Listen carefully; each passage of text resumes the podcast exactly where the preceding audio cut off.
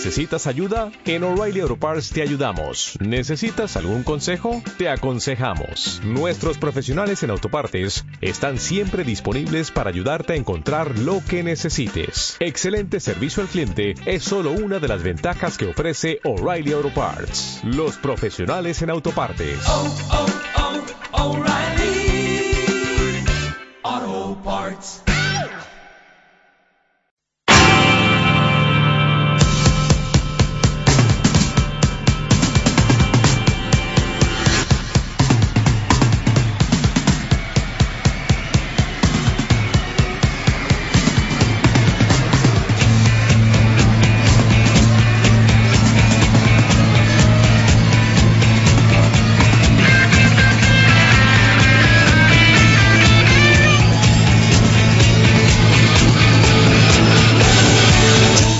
Directo Marca Valladolid. Chus Rodríguez.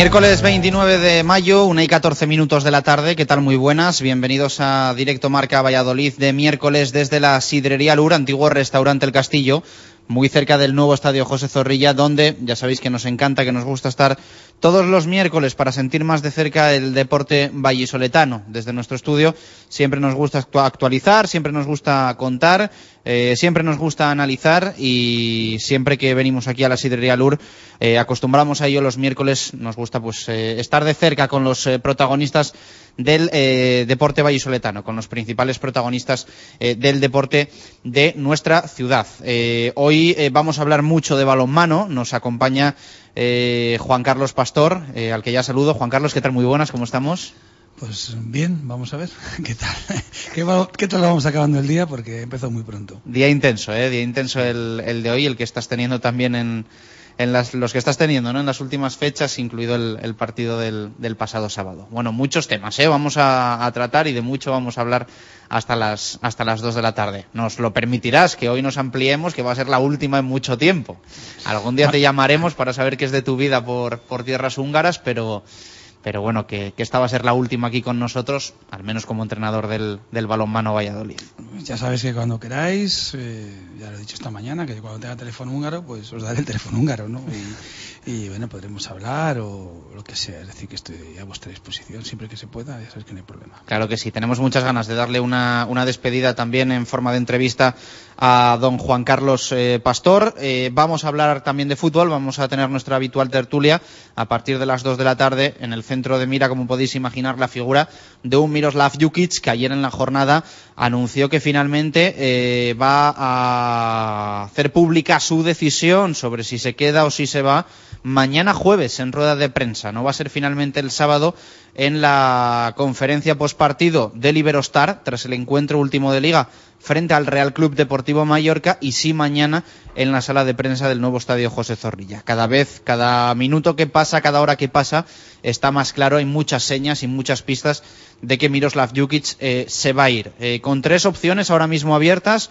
una es la del Benfica, otra es la del Valencia, eh, y una tercera que es que, que, aguante, que aguante hasta que encuentre un banquillo, pero parece que su decisión es no estar aquí la próxima temporada. Mañana entendemos, vamos a conocer los, los motivos. Eh, ya os anunciamos que sea a la hora que sea, la rueda de prensa de mañana de Miroslav Jukic la vais a poder escuchar aquí en Radio Marca Valladolid. Si es a las 12 a las 12, a las 12 y cuarto a las 12 y cuarto, a la 1 menos 20 a la 1 menos 20 o a la hora de directo Marca Valladolid, por supuesto, vamos a tener desde la sala de prensa del nuevo estadio José Zorrilla íntegra y en directo la rueda de prensa de Miroslav Jukic en la que va a anunciar su decisión sobre qué va a hacer la próxima temporada, si va a seguir o no va a seguir en el Real Valladolid. Parece harto complicado que mañana desvele su destino. Parece complicado, pero bueno, no se, no se descarta absolutamente nada. Y tampoco se descarta, tampoco se descarta que vaya a continuar en el Real Valladolid, porque esto del fútbol da muchas vueltas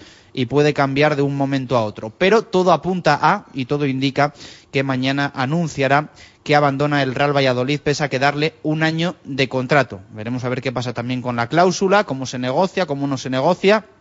Una cláusula que ronda los eh, 400.000 euros y que eh, en el mundo del fútbol no es habitual que, se pague por un entrenador. A ver también cómo se lo toma el club de destino de Miroslav Jukic o si es el propio entrenador serbio el que tiene que afrontar, el que tiene que hacer frente a esa cláusula de rescisión impuesta en su contrato. Hoy el Real Valladolid se ha entrenado muy poquito. La verdad es que los hábitos eh, han cambiado por completo desde que la salvación está asegurada. Un día menos de entrenamiento esta semana miércoles, jueves y viernes tan solo para preparar el encuentro del sábado.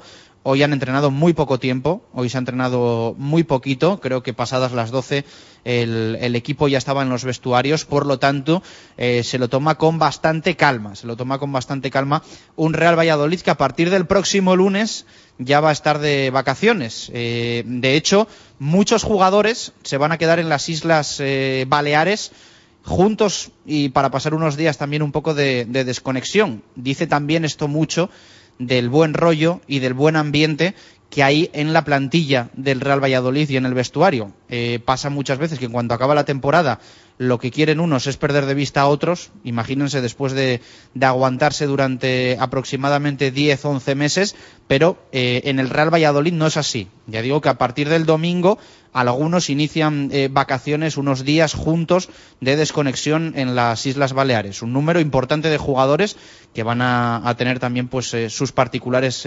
vacaciones, ya decimos, para eh, celebrar, también entendemos, la permanencia que ha conseguido el Real Valladolid y el final de temporada. Luego, a partir de, de las dos, vamos a, a tratar todos estos temas y especialmente pues ya decimos eh, el del banquillo. ¿Qué, de, ¿Qué, decidirá Jukic? ¿Qué dirá Jukic mañana?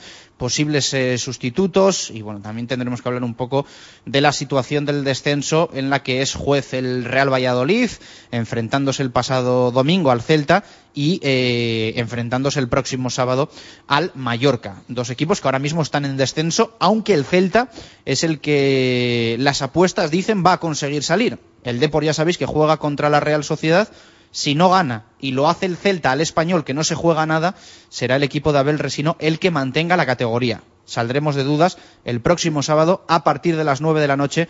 Después, de nuevo vamos a, a, vivir un momento radiofónico único. De nuevo vamos a vivir un momento radiofónico único con todos los partidos a la, a la misma hora y lo vamos a escuchar, por, supuesto, eh, por supuesto, aquí en marcador de Radio Marca. Una y 20 minutos de la tarde. Marco Antonio Méndez, ¿qué tal? Muy buenas, ¿cómo estamos?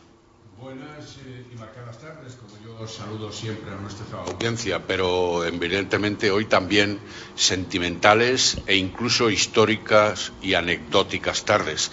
Eh, tenemos ¿Cómo a se nuestro pone, lado, eh? ¿Cómo se pone, eh, Juan tenemos Carlos? a nuestro lado, ya lo anunciaste a Juan Carlos Pastor. Quiero recordar que cuando iniciamos nuestra andadura en Radio Marca, programa local, Valladolid, ¿Sí?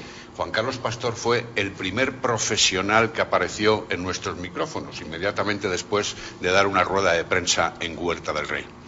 Y quiero recordar también, tú no lo has hecho, se ha No, lo iba a esquivado hacer la ahora. situación, Lo iba a hacer ahora. que lo hoy, iba a hacer ahora. que hoy cumplimos 800 nuestro programa programas. 800, con él también de protagonista, números redondos, en el 1 y en el 800. Lleva las cuentas a la perfección, no, no te lo puedes llegar a ¿Qué, imaginar. qué partido fue el otro día mío?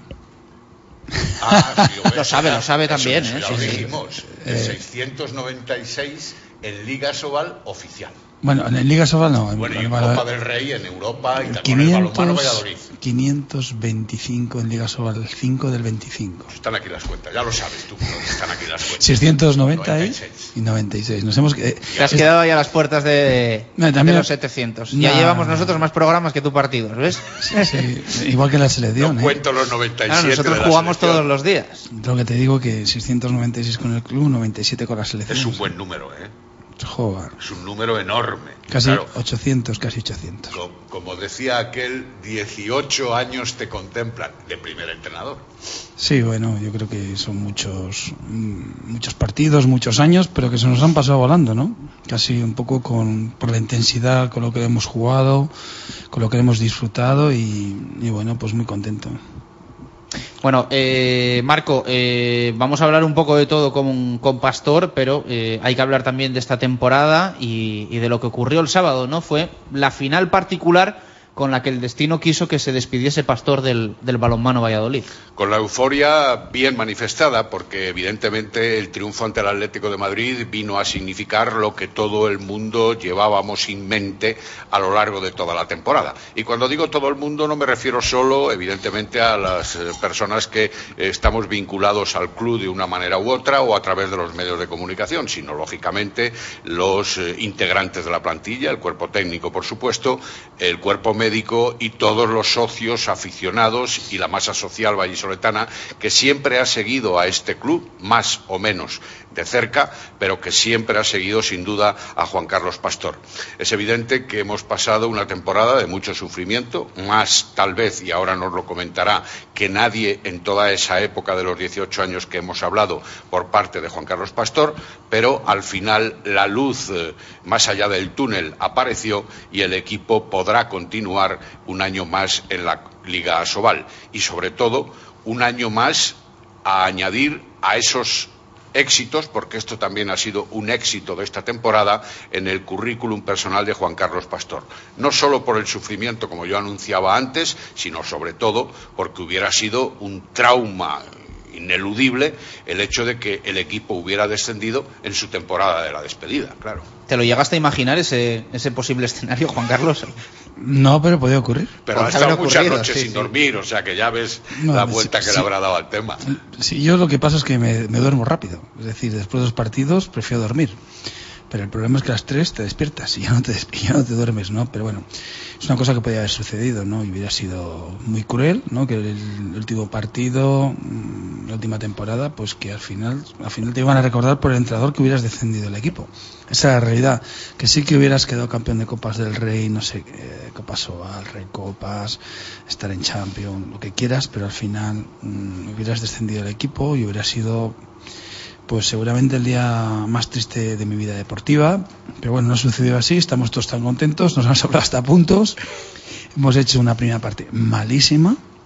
Tú pensabas solo sumar siete puntos. Primera la parte de vuelta, temporada, La primera primera vuelta. vuelta, David, ¿no? Sí, primera parte, primera vuelta de temporada muy mala, porque hemos tenido muchísimos problemas desde el inicio, con formación de plantilla, Lesiones. lesiones, eh, lesiones eh, de duración, Básicas, básicas. De, de duración, luego otras durante los- el inicio, luego eh, otras 21 partidos sin jugar Geray, por ejemplo, es decir, muchas historias, muchos muchos problemas, pero bueno, también confiábamos en que nos salían las cuentas, ¿no? Y bueno, pues yo creía que con 19 ya verás, bueno, podíamos salvarnos, que al final hubiera ocurrido así, pero hemos estado hasta el último día eh, pues con la posibilidad de bajar y hubiera sido muy triste.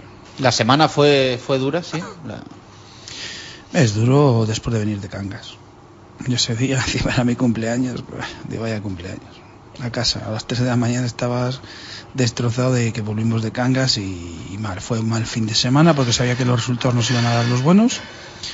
Y bueno, que no lo tienes que jugar a la última carta, ¿no? La semana, más o menos, hemos intentado que la gente esté tranquila, aunque se notaba, se palpaba un poco la tensión, ¿no? Pero los últimos, cada vez que hemos jugado en casa o las últimas jornadas, hemos quitado un poco trascendencia a los partidos, que la gente estaba jugando bien, que estábamos jugando bien, que hemos jugado los últimos seis partidos en casa les hemos ganado. Y que bueno, pues que había que divertirse, había que decir un poco Sí. eso, porque si no Atlético de Madrid no puedes. Por cierto, eh, me vais a permitir un, un impasse para eh, comentar que hace 20 minutos aproximadamente, una y 5 de la tarde, eh, ha comunicado Gonzalo Porras que, que ha firmado un nuevo contrato con el Balonmano Valladolid, que renueva, que continúa, eh, un uno más uno. Entiendo que bueno va a jugar una temporada más con otra opcional y bueno pues entiendo que es una buena noticia para Sí, lo ha mandado también al, al grupo de- del equipo, yo ya lo sabía, le dan enhorabuena y bueno, sí, es un chico que estamos que tiene que trabajar, que tiene que estar concentrado y si se concentra y entrena todos los días bien, puede ser un referente. este año se ha pulido mucho, ¿no? Yo creo que ha, ha crecido muchísimo. Es que jugar 60 minutos, todos, todos los días, pase lo que pase, casi. Pues que al final, cuando uno, si queremos conservar la defensa, pues a Peciña hay que conservarla ahí. También tuvo problemas físicos y Gonzalo, pues bueno, ahí tiene que pensar en que debe de buscar, ya lo sabe él, en la selección, que le queda solo un campeonato, el Mundial Junior, y en el equipo un sitio en la defensa, pero de referencia. Es decir, para defender de uno, hay que defender de dos, de avanzado, de lo que sea. Tiene que centrarse en eso. En realidad ha sido uno de los eh, jugadores que mejor eh, se han introducido en la dinámica del equipo, lógicamente también con la experiencia de haber jugado en un equipo de superior categoría con respecto a otros compañeros, como fue el Baracaldo, ¿no? en dos temporadas, Bueno, también para él no era la primera temporada con nosotros. evidentemente. Es decir, y luego también le vino bien ir fuera a Baracaldo, ¿no? Pero bueno, nos ha costado, es decir, el tenerle ahí centrado, que hiciera las cosas, pero tiene orgullo, tiene carácter y entonces eh, puede hacerlo, ¿no? Y luego, bueno, pues que nosotros hemos confiado mucho en él, porque nosotros debemos de confiar en el pivote. Si no confiamos en el pivote, básico, claro. estamos, estamos muertos en todo, porque no tienes referencia, porque no vas a, a crear igual y bueno, pues él poco a poco pues ha hecho muy buenos partidos contra gente importante a veces, cuando se ha relajado, cuando no tiene esa presión y luego pues tenemos que seguir, tiene que seguir trabajando en el lanzamiento, que a veces comete errores por precipitación, pero bueno, es un chico de futuro y que un referente. También hablando de pivotes, confiaste en Iñaki Peciña, aunque en una labor quizá muy diferente, bastión importante en el eje de la defensa. Sí, sí, el Junto con problema es Ávila, claro, tenías que echar mano de esas circunstancias. Cuando hemos doblado ataque-defensa, quedaba mermada la defensa. Y ahora solo eran situaciones eh, importantes, decisivas, puede decir, por ejemplo, Ávila, los últimos 15 minutos de cada partido, juega ataque-defensa o Peciña en algún momento, pero teníamos que dividir las, las tareas para poder tener al equipo más o menos en consonancia. ¿no? Un equipo en consonancia que eh, te entristecía ver cómo en la primera vuelta, retomamos un poquito lo que comentábamos antes, tan solo sumaba siete puntos. En tus cálculos no estaban solo siete puntos, Juan Carlos, a pesar de las dificultades que comentábamos antes, de la innovación para muchos jugadores que tenías en la plantilla, de los recursos que evidentemente tenías que eh, utilizar, pero que se quedaron en cortos siete puntos. Cualquiera hubiera dicho otros 15 en la primera vuelta y fíjate, en la mitad de la tabla para arriba. Ah, para disputar el sexto puesto, en la realidad. Pero bueno, mira, yo siempre hago quinielas. Siempre me gusta hacer la quiniela antes de, de que empiece cada vuelta. Solo hago quiniela de primera vuelta. Y luego hago quiniela de segunda vuelta para ver cómo van los otros equipos y ver cuáles son las sensaciones. Tal como habíamos jugado en pretemporada. eh, con todos eh, los jugadores eh, bien, es decir, que teníamos hicimos muy buenos partidos porque había muy buena defensa, más portería, muchos goles de contraataque y estábamos jugando tranquilamente. Pues sí que tenía unos 16 puntos, que te voy a decir como mínimo. Es decir, pero claro, el primer día trastoca todo. Bueno, Bielorrusia trastoca todo. Antes se trastoca todo porque Marco ya no va a Bielorrusia. eh, está lesionado, eh, tarda en jugar hasta el tercer partido, pero no está y se nota mucho. Se lesiona Peciña, se lesiona Ávila, la segunda jornada se lesiona Geray. Entonces ya nos quedamos con dos, tres profesionales de que han visto esto. Entonces empezamos en- encima la vorágine de que cualquiera piensa que te puede ganar y viene aquí a ganarte. Si llegas a ganar el primer partido solo, yo te digo que la diferencia y luego el primer partido que jugamos contra que volvió Marco, Aranda no, el, de Cuenca, el tercer partido que volvió Marco y tal. Si ganamos esos dos partidos, acabamos con más de 16 la primera vuelta, seguro. Porque la gente ya viene aquí como la segunda vuelta. Diciendo, aquí no se gana. Es El difícil, sí. eh, entras en la dinámica mala y pierdes la confianza y es complicado. No, hombre, pero lo de las lesiones se sumaba un poco al, al cambio tan grande que había habido en la plantilla y el arranque fue, fue complicado, ¿no? Muy co- exacto, las lesiones, la gente que, que has perdido. Claro, pero en el primer partido no estaban ni Cribo, ni Ávila, ¿no? Y- ni Peciña, ni ni, bueno, ni Félix, ni Robert casi. Tuvimos que defender en el centro con, con Fernando, Patrick y Milos. Decir, que fíjate qué situación, ¿eh? Pero bueno, fue así, pero bueno, y nunca hemos perdido la cara, ¿no? Siempre hemos seguido entrenando, siempre hemos ido creyendo y sobre todo yo creo que el partido antes de Cangas es la clave para decir, como no subimos este, estamos fuera, pero si sumamos este, me salen las cuentas. Y ya la gente empezamos ahí, y luego hicimos, no hicimos malos partidos en, en Navidades contra Demar y contra Neitasuna, y fue un palo. Los el pri- amistosos. Los amistosos fue un palo el partido de, de Aranda allí. Fue un palo gordísimo, ¿no? Que se vio luego a los dos días aquí contra Logroño. Pero bueno, eso, ese, ese fin de semana vino bien para volver a empezar, volver a trabajar y tal, y ganar en Cuenca. Ganar en Cuenca, fuimos a volver confianza, volvimos a ganar en casa, y bueno, sabíamos que teníamos que ganar en casa, perdíamos fuera, pero hacíamos buenos partidos, ganábamos en casa, y así, poco a poco sabíamos que con esos puntos de casa podíamos llegar a Sagunto con 19, ¿no? Buscábamos algunos puntos comodín por si acaso, porque al final de la liga siempre pasa lo que pasa, como ha pasado, y bueno, pues llegamos a Octavio ganarle, Sagunto ganarle y llegar a 19, aunque antes tuvimos que ganar a Guadalajara, a Naitasuna que desde nuestro partido ganó seis seguidos, el día de Palma pues casi la, la pifiamos, ¿no? Y luego en León hicimos un buen partido y merecimos ganar. Bueno, el punto que decíamos, con este punto ¿cómo no vamos a estar? Pues no estábamos. Y luego Atlético Madrid. Pero bueno, yo creo que la segunda vuelta ha sido bastante buena, bastante regular. Eh, ya el fichaje de Jorge hace que todo el mundo juegue en su sitio. Nadie tenga que doblar en sitios que no son los suyos. Hace que César también juegue mejor. Los minutos que, ha jugado, más al principio que después. La vuelta de, de Geray hace que la portería se asiente, que no tenga tanta presión. Y bueno, ya nos mete menos goles, metemos goles de contraataque somos más nosotros.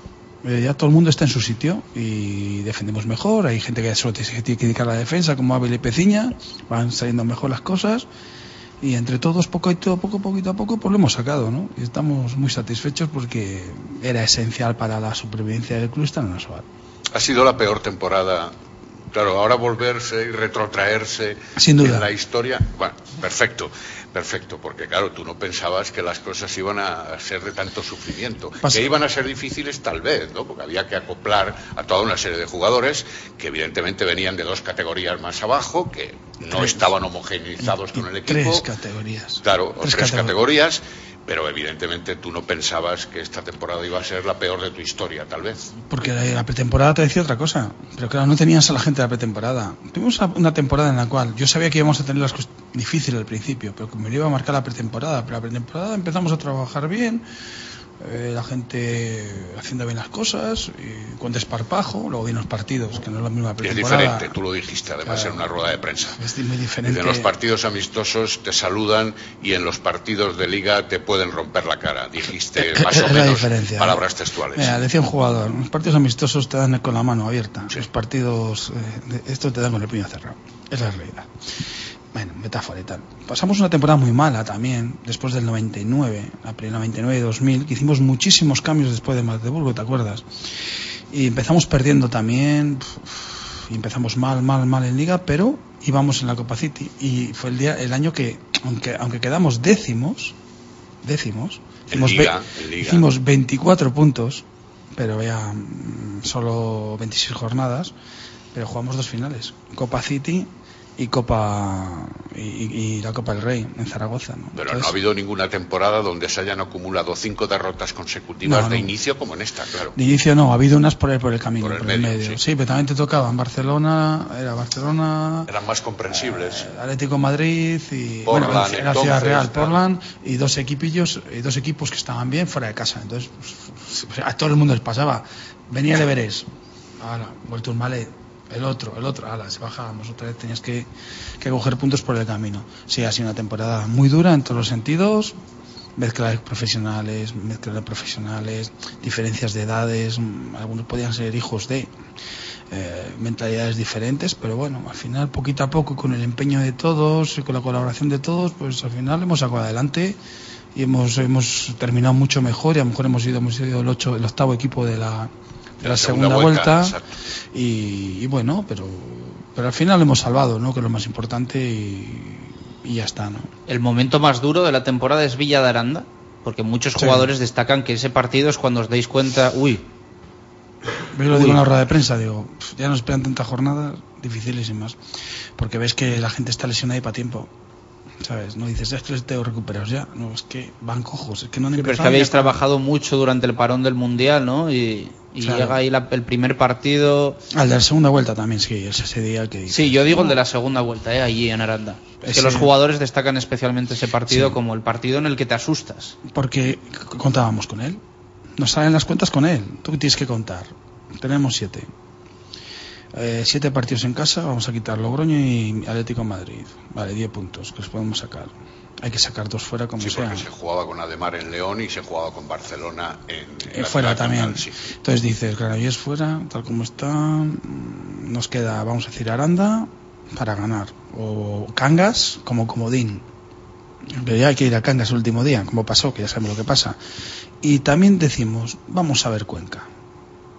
De esos tres, tal, pero dices, si sacamos el de Aranda, En Cuenca ganasteis, ¿no? Sí, y sí. es un poco el que marca, yo creo que el Eh, punto de inflexión positivo, ¿no? pero dices, si ganamos en Aranda los metemos en el hoyo. Porque psicológicamente... Luego se, vamos- luego se metieron ellos solos. Sí, bueno, pero nosotros decíamos, si ganamos en Holanda, ya no digo si ganamos en la Verás, pero bueno, si ganas, vas a estar cerca de la Verás porque fueron dos goles. Si ganas en Holanda, tienes nueve, ellos están con once, les metes directos. Como consigas la Verás. Y fue empecemos a ganar. 7-13, ¿no? Y claro, y fue 7-13. 7-13 más a Verás, que luego fíjate, si a Verás es el que nos ha dado El estar con problemas eh, en la última jornada. Eso es. Si ellos hubieran empatado en Palma y se ponen con 21, nosotros no vivimos con tanta angustia el último día. Pero tú sabes que el Barça no va a perder en el Palau. Y tú dices, vale, que me empate el Guadalajara. Yo todos los triples les tengo. Tengo ganado a Guadalajara la verás, tengo ganado al Octavio la verás, tengo ganado a Cangas la verás. Tengo todo ganado más contra Aranda. Pero momento que contra Aranda, en un cuádruple empate, triple empate, estoy muerto. Ese era mi problema. Sí, por ejemplo, gana Zaragoza en, en, en Guadalajara o empata. Yo estoy tan tranquilo ese, ese domingo, ¿sabes? Pero es que, visto que ganó el, el Logroño, ya no pueden quedar terceros, ya dije, se fastidió. Cuando vi el primer resultado, parcial 4-1, 4-1 los dos campos, dije, se acabó.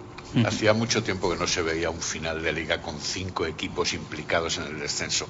Quizá a consecuencia de cómo está el balonmano español, de que se han tenido que equiparar muchas cosas en los equipos, por la coyuntura económica principalmente. Bueno, es que va a haber menos diferencias en los partidos, la gente se puede divertir más. Es decir, en ese sentido, ventajas, a lo mejor claro. eh, la calidad es menor, pero la lucha, la pelea, la entrega y hasta el final, pues hay esas emociones, ¿no? Eh, Es decir, que es la primera vez que hay tantos equipos y la primera vez, decía el otro día un periódico, el vuestro, que, con 19 no se había bajado. Yo creo que sí que se bajó una vez.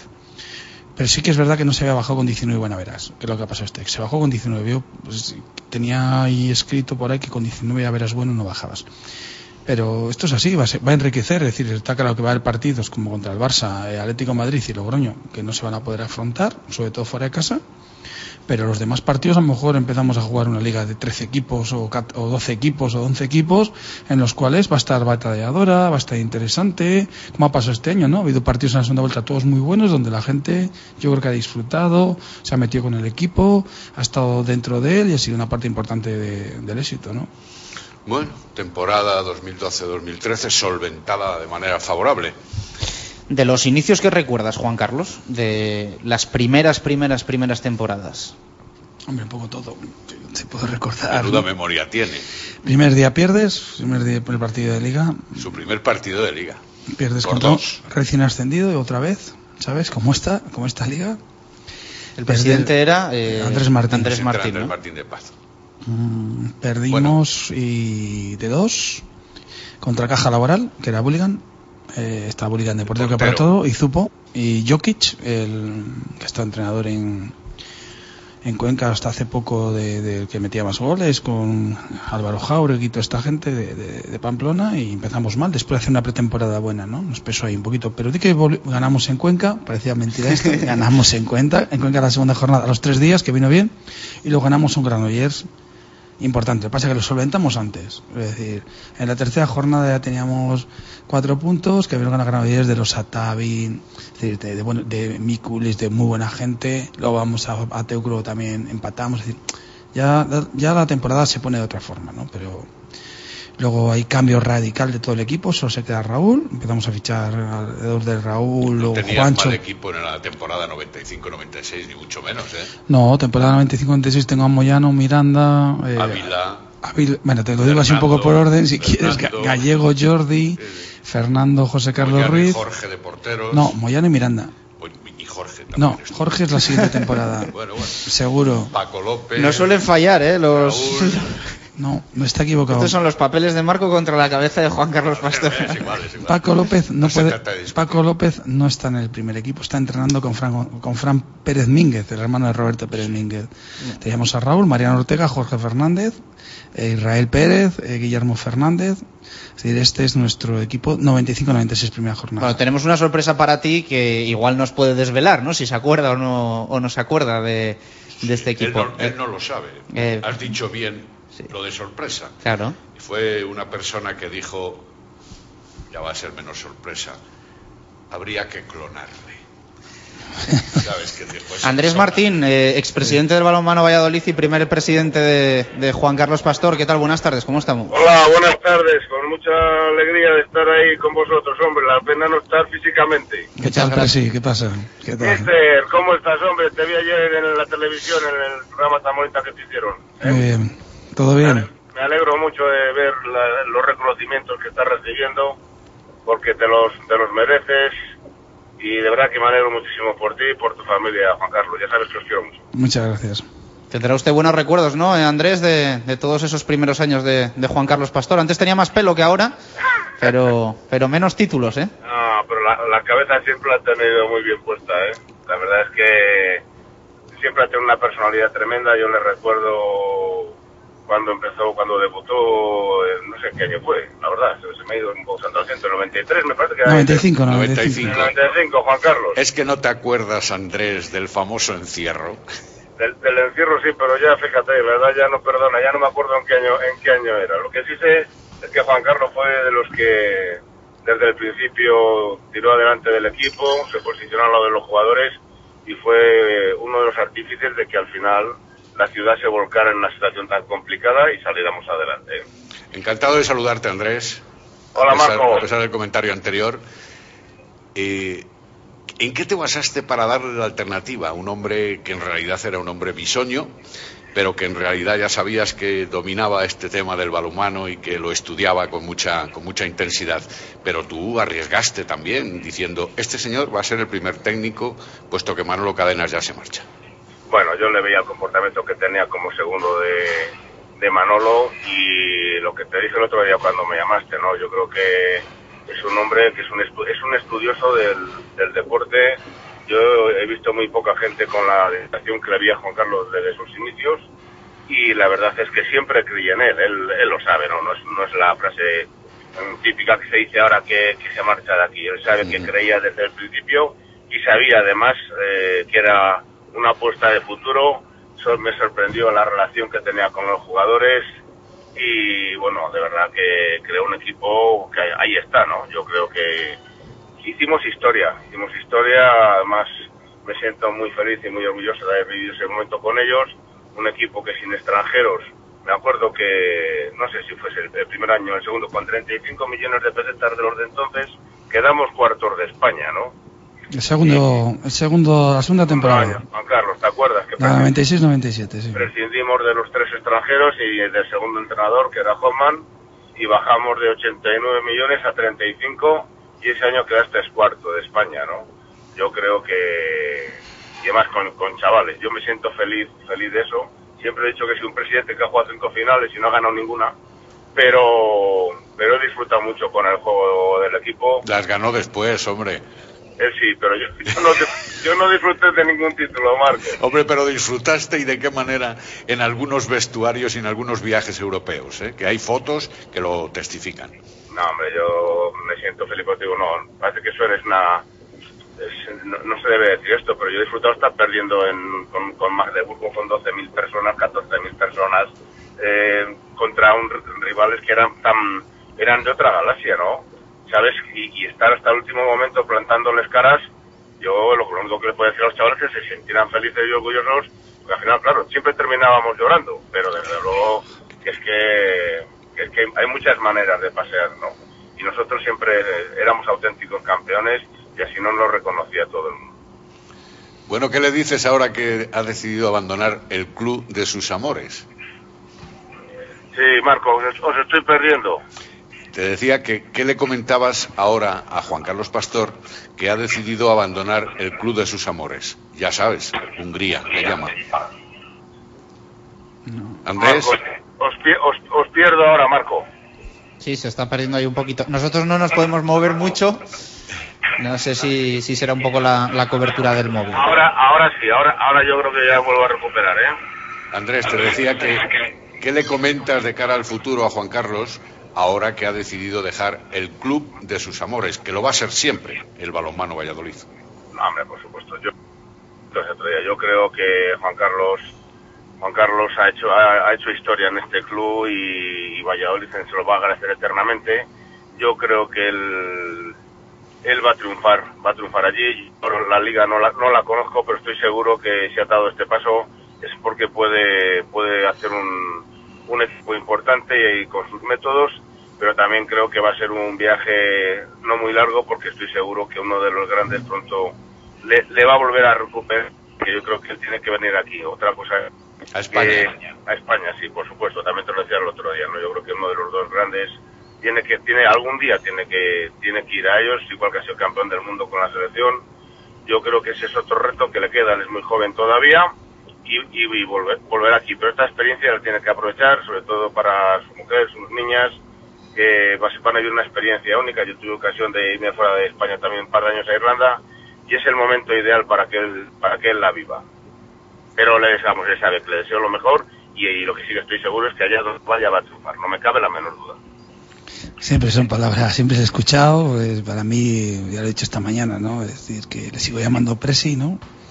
Para mí es como un, un, segundo padre deportivo, ¿no? Así, y que siempre le agradeceré que me dio la oportunidad y eso que empezamos mal, pero bueno, siempre creímos en uno en el otro y, y nos entendimos muy bien. Y como él dice, en Magdeburgo, preguntarle cuánto anduvo, cuánto anduvo en Magdeburgo. ni, veía, ni veía los partidos, de lo que sufría. Increíble. Se marchaba antes de la Me cancha. dedicaba, me dedicaba a rezar, Juan Carlos, Ya, me, dedicaba me dedicaba a rezar. Pero él tiene razón en eso, es decir, hacíamos frente a equipos como un Magdeburgo que tenía, ves, ves el pabellón ya todo lleno, y tres filas y cuatro filas por encima. Un y- estadio, un estadio de fútbol parecía, Juan Carlos. Un estadio de fútbol, de verdad. Increíble. Bueno, y dimos la cara, aunque perdimos al final de 11, pero dimos la cara Claro, hasta donde pudimos.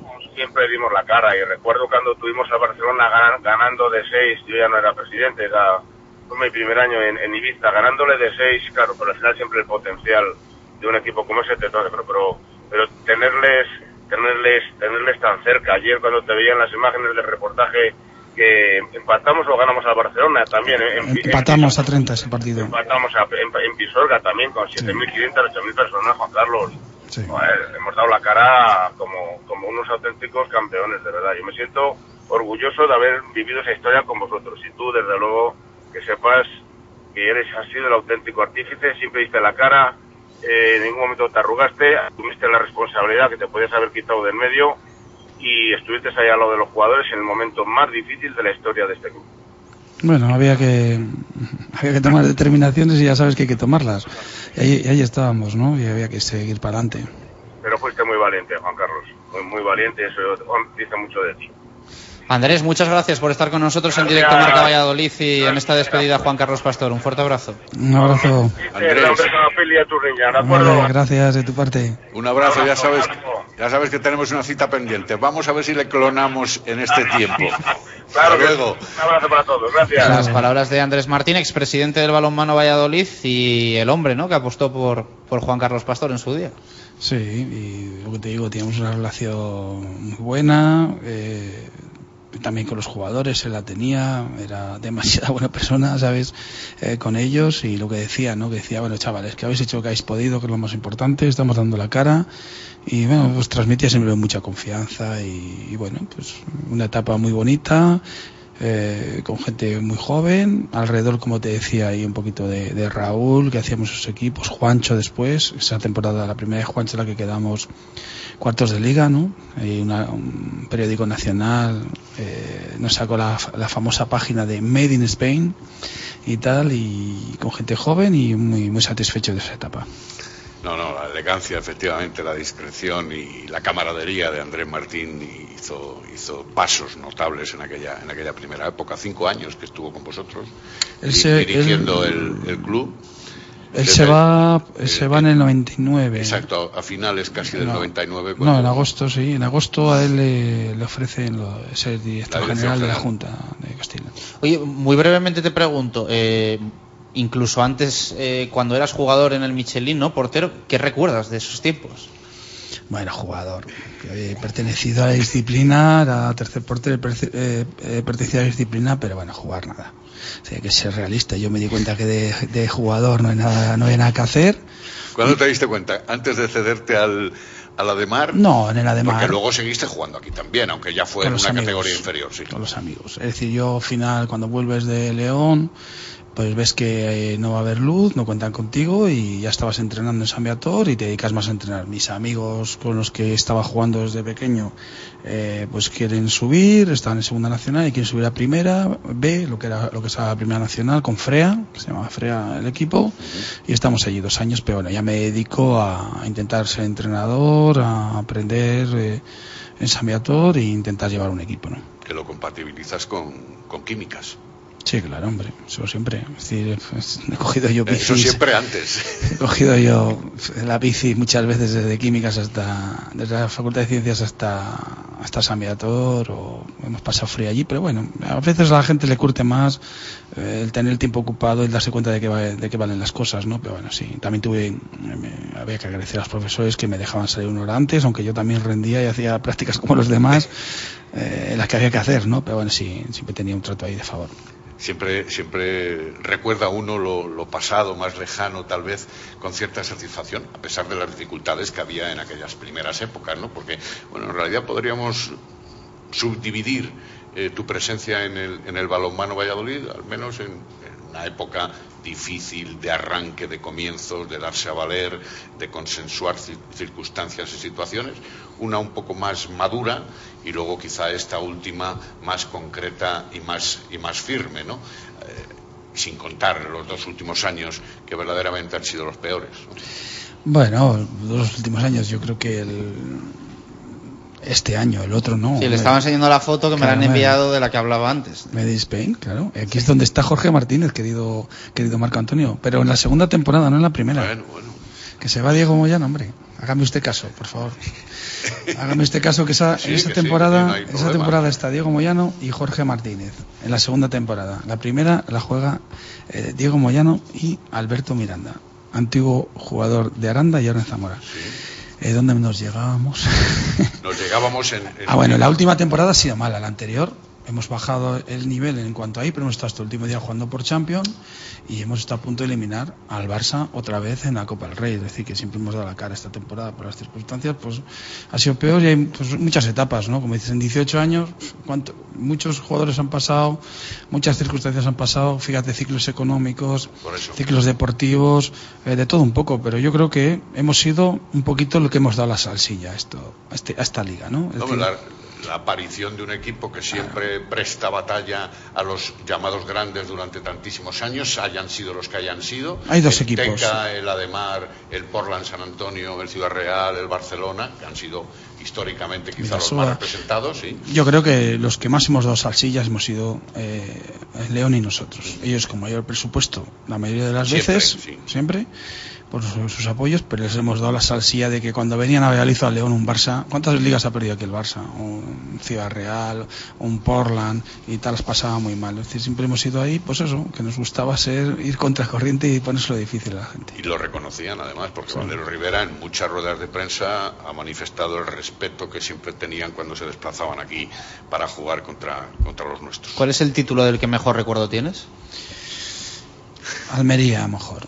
La segunda Copa del Rey, pero no por Almería, que a lo mejor debía ser la primera Copa del Rey, porque nos levantamos después de Chejov, que fue el día más duro. El día más duro fue cuando volvimos de Chejov. Es decir, ahí sacamos una imagen Manolo Centeno. Yo ese partido lo vi por, por pantalla en Huerta del Rey. Sí, ese partido, la vuelta encima te vienen a, a buscar los aficionados, un autocar de aficionados, En barajas, autobús, en barajas a las 4 de la mañana. todo el mundo llorando, ahí, bueno, increíble. Y a los 14 días nos levantamos, es decir, es lo que más valoro de equipo, con lesiones, nos levantamos y volvimos a dar la cara y a ganar una Copa del Rey a Ademar, Barça y Ciudad Real, seguidos, ¿no? Que estos dos equipos juegan la final de Champions, es decir, que estamos hablando contra los mejores, que así que estaban Stefansson, Rutenka. Pajovic, Stervik, Los dos, los dos momentos más duros, Chejov y las semis de Champions en, en Pisuerga y el penalti de Parrondo. Hombre, Chejo seguro. El otro es un momento difícil porque es la oportunidad de jugar una final, una final de Champions, pero yo creo que el otro momento es esta, esta temporada, temporada. esta temporada Aranda, Cangas el otro día. Son momentos complicados y difíciles porque dices que podemos descender. ¿No? Y las otras son, hombre, no es lo mismo ir perder para jugar una final de Es Champions. más amargura, ¿no? Quizá. Claro, sí. claro. Bueno, tenemos otra sorpresa, otro expresidente de Juan Carlos Pastor, eh, Dionisio Miguel Recio. ¿Qué tal? Muy buenas, ¿cómo estamos? Hola, buenas tardes. ¿Qué tal? Muchas gracias por estar con nosotros en, en Radio Marca. Estamos Era despidiendo a obligado, Juan era Carlos obligado. Pastor. Estando Juan Carlos Pastor es obligado. Sí. ¿Qué eh, pasa, Presi? ¿Qué tal? Hola, Juan. ¿Qué tal estás, Carlos? Aquí andamos. Bueno, Bueno, eh, me- muchos ¿qué recuerdos? ¿no, Dionisio? Muchos recuerdos. Bueno, pues ocho años de recuerdos son casi 2.500 días de recuerdos, ¿no? Pues sí, muchos recuerdos, buenos como ha dicho Juan Carlos, malos como mm, también lo puede decir él y otras personas, pero vamos, siempre los recuerdos que se guardan son los buenos. Presi, Hombre, buenas tardes. ¿Qué pasa? Dime. Tú dijiste muy inteligente, cabezón, pero buen chico. Lo mantienes, claro. ¿eso es sobre Juan Carlos Pastor? Sí. Bueno, pues no me acuerdo que si dije eso. Yo, yo siempre, cuando he definido a Juan Carlos Pastor delante de la prensa, normalmente, delante de la gente, siempre dije que Juan Carlos Pastor para mí era un trato más que un contrato, ¿no? Sí. Que es lo que ha manifestado él también, corroborando mi, mi versión. Siempre yo creo que Juan Carlos Pastor y Dionisio Villarrecio pues han sido pues dos caballeros. Yo por lo menos me así lo considero a él y creo que él me creo que me considera también. Sí, pues. Pero hoy he cambiado un poquito mi definición cuando, cuando pensaba en Juan Carlos Pastor, cuando he leído toda la trayectoria, todos estos días. Y yo creo que Juan Carlos Pastor, la definición más importante que a mí me sale ahora, es un 50 por, un 50-50. Un 50-50. Hubo un 4-4 en Valladolid y yo creo que en estos momentos es un 50-50. ¿Por qué? Pues es muy fácil, porque el 50% de Juan Carlos Pastor es el balonmano. Y el 50% de Juan Carlos Pastor es la humanidad, es su familia, es su gente, es su mujer, es sus hijos, sus padres, su familia. Y eso para mí es lo más importante. Juan Carlos, que tengas muy, mucho tiempo a tu familia a tu lado. Muchas gracias, Presi.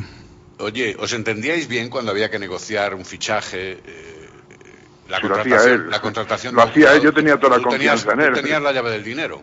Ese dinero No, pero bueno, pero él lo, él, lo, ma- últimamente. él lo manejaba perfectamente. Yo le decía, hasta aquí podemos llegar, y él comprendiendo todas las situaciones, pues lo manejaba perfectamente. ¿Era Yo un entrenador de club? Yo creo que no hemos reñido, no hemos reñido nunca, ni hemos alterado la voz, creo que nunca. Mm. Siempre hay momentos en el juego que dices, no sé, pero vamos, eso siempre por el amor que él ha tenido al club y por la afición que he tenido yo a este club. Que siempre ha perdurado eso que acabas de mencionar hace un instante, lo de trato es contrato, aunque no lo hubierais plasmado por escrito todavía. cada Exacto, vez es que no me hacía falta. Yo con las, con las personas que confío no me hace falta escribir. El, el escrito es para los que desconfían, para los que no tienen buenas formas, para los que no tienen buenas maneras. Yo para mí, un caballero es un caballero. incluidos los jugadores que él traía, porque también valoraba no solo la calidad deportiva, sino también la calidad humana, ¿no? Hombre, yo siempre los jugadores, pues ha habido grandes jugadores, maravillosos jugadores en estos ocho años que han dado el do de pecho por Valladolid. Hay otros que, que- que hemos fallado, porque hemos fallado tal vez por, por el desconocimiento que podíamos tener de- del rendimiento de un jugador en la cancha. Pero bueno, eso es normal. Eso yo creo que pasa en, en todas las grandes familias, que siempre hay una ovejita negra. Pero la ovejita negra en estos momentos es que hemos fallado al contratar a un jugador. Pues bueno, pues pues paz y gloria, al año siguiente se ha ido, pero eso no es un error de nadie, eso es sencillamente pues que hay que barajar muchos momentos y muchas circunstancias para poder hacer un gran equipo, como Juan Carlos Pastor ha podido hacerles y por eso hemos triunfado, lógicamente, por su trabajo, por su dedicación, por ese 50% que tiene en su persona de, de- amor, de dedicación al balonmano y sobre todo al balonmano Valladolid. Pero sí, en ocho años, que dan para mucho, ¿qué momento recuerdas más agradable, más satisfactorio con Juan Carlos Pastor, al margen de los títulos? Pues más agradable yo ya le empiezo a recordar. Más agradable le empiezo a recordar que es los amigos que, que me pueden quedar de mi paso por esos ocho años que tú dices. Con los amigos eh, aficionados, mis amigos en, en directivos, mis amigos en, en- en jugadores y técnicos, mis amigos en lo que he conocido dentro del balonmano, del balonmano nacional o del balonmano internacional. Hombre, todos los que yo he conocido no han quedado como buenos amigos, pero bueno, eso es lo de menos. Ese es el momento más agradable. Momentos agradables, pues esas copas, esos triunfos, esas, esos partidos de victoria, esas alegrías que hemos tenido juntos. Todos esos momentos son buenos, pero sobre todo la amistad que puede perdurar entre una persona, una gran persona como Juan Carlos Pastor y yo que soy un humilde aficionado. Hace mucho que no se le ve por Huerta del Rey, Presi. Yo es que cuando dejo una cosa no me gusta que nadie me diga que voy allí a fisgar. Nunca. He estado en la política, en ayuntamientos, en diputaciones, en la Junta de Castilla y León, en una, una fundación, en dos ayuntamientos, y nunca he vuelto. Jamás he vuelto. Nadie me puede decir que yo he ido allí a ver qué pasaba, a ver si me echaban de menos. No. Yo creo que el tiempo pasa, el tren se marcha y el tren no vuelve. Pero ha seguido de cerca al equipo, ¿no? Entiendo. Todos los días, todos los días. Y más de un café he tomado con ese gran colaborador que tienes ahí a tu lado, con el Marco Antonio, que algunas veces pues me vuelve la cabeza con sus comentarios. Pero bueno, es, es un gran periodista también. Dionisio, gracias por estar con nosotros en esta Gracias a despedida, vosotros, Juan Carlos Pastor. Un abrazo fuerte para ti, abrazo. Un abrazo. Un abrazo, Presi. Las palabras de. Dionisio Miguel Recio. Eh, bueno, eh, creo que Juan Carlos, hoy te han preguntado eh, por el mejor jugador que has tenido a tus órdenes, ¿no? Creo que has dicho Raúl. Creo que era esa la pregunta. me la han ¿no? no, bueno, no me la han preguntado, pero bueno, lo he contestado otra vez, sí, hombre, claro. Sí, me, me ha pedido un oyente que te pregunte, eh, si puede ser, si te apetece contestar, ¿cuál sería tu equipo eh, ideal? O sea, Me la han preguntado ayer también. sí, tu equipo titular dentro del- de los que has tenido. Hay que hablar de equipo de defensa, equipo de ataque. Yo diría de plantilla, de equipo. Aquí eh, un equipo no lo conforman los mejores jugadores, ¿no? Un equipo lo conforman tu mejor idea de equipo. Y en eso tiene que haber de todo, que yo creo es lo más fundamental, ¿no? Cuando uno hace una plantilla, pues no puede decir eh, los mejores jugadores no pueden estar a lo mejor en el mejor equipo. Si hablamos como equipo, yo te digo que claramente para mí la portería es eh, Sierra y Malumbres. Luego el extremo izquierdo es David Davis y Javier Tuetet. Lateral izquierdo, Marco Cribocapis y Julio Fis. Luego pondríamos de centrales, muy, muy, muy difícil. Hay que que poner tres. Lo siento, ahí no. Ahí, Me ahí- encanta que se moje, la verdad. ahí- sí, yo me bajo, hombre. Es la realidad. Raúl González, Chema Rodríguez, Raúl Entre Ríos. Esa es la realidad. Pondríamos de comodín a Ávila, jugador comodín de nuestro equipo.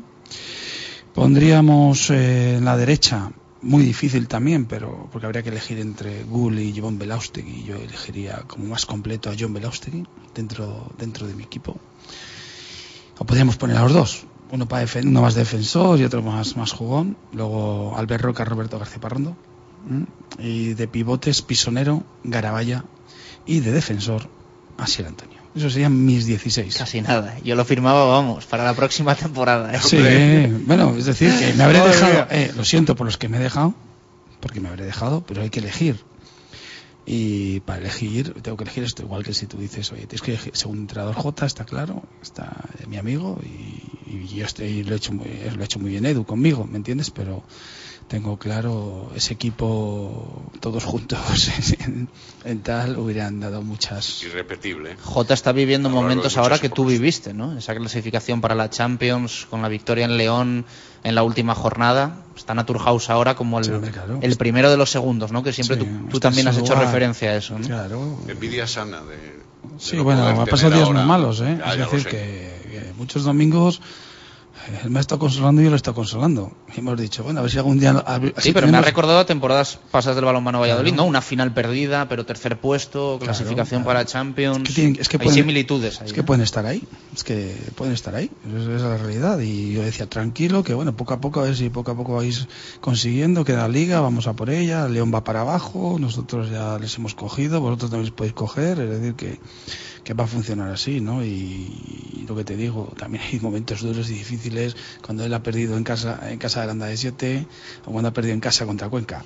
O sea, es que domingo se lo ha pasado él. Pues, pues a lo mejor ese día ganaba yo y yo le consolaba a él, pero al día siguiente cuando veníamos de Cangas que le había ganado al Barça, imagínatela a mí. Sí, sí, sí. Y, decíamos, bueno, pues a ver si es verdad que algún día estamos los dos contentos. Sí. Y este último día pues estamos los dos contentos. Volviendo muy brevemente a la Sí. presente temporada, antes hablabas un poco de los puntos con los que contabais, con los que no, con los de León o con el de León contabais. No. Ni el día antes, o sea, Bueno, ibais. sí. Ah, ¿Juega Carlos o no juega Carlos? Arriesga. sí. Pero yo sabía que les íbamos a hacer daño con el 5-1. Ah, Con Carlos y sin Carlos. Porque ya en pretemporada les habíamos hecho daño. Y en el, en el partido de Liga les, les habíamos hecho daño. Goñi es el que nos hizo daño. En ese primer partido de Liga. En casa, no Carlos. Pero en la el 5-1. segunda vuelta ya no estaba tampoco. Claro. Pero bueno, tampoco tenía, luego tenía a Tatarisef, ¿no? Que, pero contra 5-1 se iba a quedar más ahogado. Y Ganar hubiese sido la leche. Mira que lo tuvisteis cerca, ¿eh? Metió gol, metió gol Brañes encima que les tengo fichado yo para, Sí, sí, para el último, el último. Digo, esto es el colmo de los colmos. Este tío sale ahora la mete. Anda que si Ahora nos te hunde- quedas aquí. Anda que si nos hunde, fíjate. Pero bueno. Ahora te quedas aquí. No, bueno, pero bueno, que es así, este es, este es el deporte, ¿no? Y, y, y bueno, Y pues hasta el luego, último momento hay que responder por el equipo en el que estás, evidentemente. hombre, hay que ser profesional Claro. siempre, está claro, está claro. Marco. Eh, me hace reír esto del Brañes. Oye, has citado a Tatarisev, ¿cómo es? Descríbele, ¿puedes? Bueno, es un, Sí puedes, ya lo sé. un jugador tipo Bilbilla, vamos a decir para que todo el mundo nos entienda. Por los 2.08 de estatura o Sí, 2.04. lanzador en ese estilo, ¿no? Puede defender de dos, de tres, podría defender en esa situación un poco frío. De estilo, yo creo que se parece mucho la situación de Bilbilla, ¿no? En ese, en ese sentido, un, un chutador que hay que trabajar con él, que es un chico joven, que viene de balonmano playa, que debe ser buen chico. Eh, tal, por lo que me dicen, importante también. que debe ser, debe ser buen chico y bueno, pues una promesa para el futuro, pero bueno, no sé por qué me lo preguntas, Marco. No, no, bueno, yo eh, por conocer a los jugadores que militan en Asobal. Futurible en el balonmano Valladolid. Bueno, que- no Puede. sé, eso preguntará a Nacho. Están en una lista, por cierto. Mensaje para Nacho. Pues lo que he dicho esta mañana, ¿no? Que sea el mismo, que trabaje con la dedicación que lo está haciendo hasta ahora, que lo más importante para tener éxito es el trabajo diario, que confíe en él y que mire para adelante, que sabe dónde puede, dónde esté mal, dónde, sabe dónde me tiene, ¿entiendes? Igual que yo sé que habla mucho con Jota también, ¿no? Y bueno, pues que es el futuro y que hay que apoyarle, a ver si le apoyamos entre todos, le ayudamos desde todos los sitios.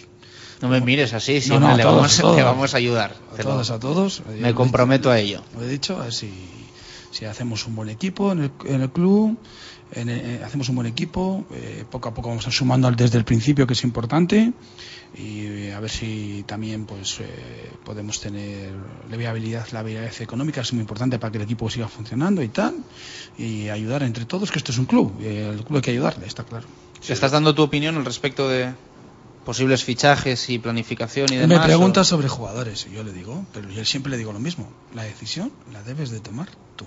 tú, Ujú. me, yo- tú me vas a preguntar y yo te voy a decir, no me cuadra, o me cuadra o tal, O puedo o no puedo. o no sé, me parece este un fichaje, si le haces, buenísimo. Yo creo, yo lo haría, pero el que decides eres tú. O este, pues a lo mejor no me convence, pero el que decides eres tú. Yo, tú me pides mi opinión, yo te la voy a dar. Vais a tener que hablar largo y tendido durante la temporada, entiendo, entre Jota y tú y, y Nacho González, el nuevo técnico. ¿Por? ¿No? Hombre, porque la relación que existe entre vosotros Sí, hombre, de paso está el es evidente, es muy madura, exacto. O los teléfonos o los Viber, mensajes. O... Viber Line, lo que sea, WhatsApp, tal, pero bueno, con el Skype ya vamos a, por ejemplo, cuando J jugó en Suecia, hemos estado hablando con el Viber, ¿entiendes? Ese día, yo hablo siempre, los días partidos hablamos. Pues ese día estaba en Suecia, hablas con el Viber y ya está, o con el Skype, puedes hablar y ya está. Manolo Cadenas ya me ha mandado la del Skype, con este todo el día, vamos a estar hablando. Sí. sí. Tenemos ahí buena relación también. Bueno, las últimas, Marco. Mm, que que agradezca. Esta mañana, yo no sé si te ha quedado, se lo comentaba Chus, el chofer de la furgoneta Me ha que faltado llevaba Apache. el ¿eh? material. No, me ha faltado Apache. Exacto. Es que a Apache le, le, le tengo como, como amigo. Entonces he dicho, y por último, mis amigos, ¿no? Y Pachi es uno de mis amigos. Es decir, que no me parecía para decir el, el chofer de otra empresa y tal, no, pero bueno, es que Pachi le considero de mis amigos, ¿no? De los que ha La sufrido, integración en el club era máxima, ¿no? de los que me ha grabado los partidos cuando no teníamos Darfis y tal, y bueno, el trato es diferente, es de mis amigos, vamos a decir, pero bueno, sí, yo creo que he dado gracias a todos, porque sin ellos no hubiera sido posible nada de esto. Te vas el sábado, ¿no? A ver la, Final Four. la sí. Final Four de la Champions. Y luego vamos para allá, hay que presentarse, buscar casa, trabajar, planificar, aunque tenemos todo el equipo hecho ya y la pretemporada también casi. Y bueno, pues hablar también, que quiero que seamos un equipo también, es decir, hay que funcionar como un equipo con los ayudantes y tal, y bueno, a eso vamos. Manolo Cadenas en la selección. La lista última que ha facilitado, lógica también. Sí, yo creo que está bien y, también tiene la posibilidad, como bien ha dicho él, que eh, no se juegan, te juegas. Y puede Te- ver puedes muchos. ver a más gente, porque tienes, eh, estás clasificado, ¿no? Y bueno, pues tiene 18, irá poniendo un día a unos, otros días a otros, luego se puede cambiar 16, que es lo importante, dejar a día un extremo, me imagino, y que se, y que se lo jueguen. Y que se lo jueguen. Y luego es tener, si yo creo que no maneja más, si pudiera poner 28, pondría 28. Porque así les vería a todos y les podría manejar, ¿no? Yo creo que está bien. La final de Colonia, favorito. Cuida- eh, bueno, favorito Kiel y Barça. Pero cuidado con las sorpresas. Hamburgo, el, No, el Kielce. cuidado, El Kielce, cuidado. cuidado. ¿Eh? Sí. Cuidado. A ver Yo- si te vemos digo- ahí el año que yo viene. Digo, hombre. yo digo Kiel y Barça. Sería una grandísima final. Pero Kielce es un equipo que si Zorman juega bien, no se mete en el arbitraje, no se va del partido, no va a lo loco y tal. Es un equipo que, que puede que juega bien, pero el Barça es el Barça. Yo creo que Hamburgo sería muy, mucha sorpresa para mí Sí. que Hamburgo ganara Kiel, pero tiene un equipo para poderlo hacer también. Estamos hablando de que si ahí nadie regala estar en la, en la Final Four a nadie. Claro. Juan Carlos, muchas gracias por estar con nosotros, no solo hoy, eh, sino todas las veces que nos has acompañado, siempre receptivo, siempre abierto. Y nada, ya te llamaremos a Hungría, te deseamos la, la mayor de las suertes. Antes te he firmado yo ahí una bandera de los compañeros de la prensa. Y que o sea, es que ahora somos del Pique Steget, es que nosotros además somos así. O sea, ahora somos del Pique Steget. Yo tengo que estar Somos ahí del como- balonmano Valladolid y del Pique Steget, lo tenemos clarísimo. Hay que estar ahí, hay que estar ahí. Y esa la tendré que poner como los Erasmus, me han dicho allí. Sí, sí, sí. Una pared. Ya ves, pero bueno, Permíteme fenomenal. que le despida con una frase que, Claro. sé, que sé que le gusta, que está en un libro que tú tienes, que él tiene y que yo tengo, por supuesto. Los líderes son como las águilas. Sí, yo creo que es tu libro menos conocido y Va, es el que más me gusta. Bueno, pues Qué gracias. libro, ¿eh? Gracias. Ese, qué libro más infravalorado y qué libro, ¿eh? Eso El, lo el de la- el de las citas. Latidos del Homo Manager. Es Sí, yo conozco, bueno, no, pocos libros como ese, es que me encanta. Sí, sí. Bueno, y quería decirte, quería decirte, Juan Carlos, después de tanto tiempo, desde el San Viator acá, Oh. que nos conocemos, no por que yo no estudiaba allí, sino mi hijo. Noé, Eso. Los líderes son como las águilas, nunca vuelan en bandadas, se separan para otear y siempre se dirigen al objetivo. mi, mi animal favorito es el águila. ¿eh? Por en eso. serio. Por eso colecciona águilas, por No cierto. muchas. me- yo- comparado con mi mujer, que son delfines, y, es decir, que yo tengo poquitas que me van regalando ellas, pues sí, mi animal es el águila. Yo insignias, cuento con alguna húngara. No te preocupes, hombre. Bueno, eh, ya, me, ya, me, ya, ya me habéis tirado además el tema siguiente, que es Miroslav Jukic, las Águilas, el Benfica, ya la hemos liado, claro. Sí, sí. Hemos hecho la llamada de atención. Todo va seguido, todo va seguido. Juan Carlos, muchísimas gracias por, por acompañarnos y lo dicho, por todo. Muchas gracias placer. a vosotros, como siempre, y ya sabéis dónde estamos. que te tengamos por aquí en, en más de una ocasión. Muchas Gracias. Las palabras de Juan Carlos Pastor en directo Marca Valladolid desde la Sidrería Lur. Mañana más balonmano con Marco Antonio Méndez. Iremos cerrando la temporada y pensando en, en la siguiente. Fuerte abrazo, Marco. Hasta mañana. Eh, pausa y nos vamos al fútbol con nuestra tertulia habitual. Ya están por aquí los profes. Radio Marca Valladolid, 101.5 FM. 5, 4, 3, 2, 1. Y dos postres para disfrutar, degustar y saborear el menú largo y no estrecho de la Viña de Pache. Cinco platos y dos postres, 35 euros por persona, con el sello de uno de los restaurantes insignes y reconocidos de Valladolid. El equilibrio entre lo tradicional y lo creativo siempre en la viña. Reservas en el 983 34 10 18. La Viña de Pache, calle Rastrojo número 9. En nombre de todos los pivotes, matrículas, motos y gatos, gracias Nissan.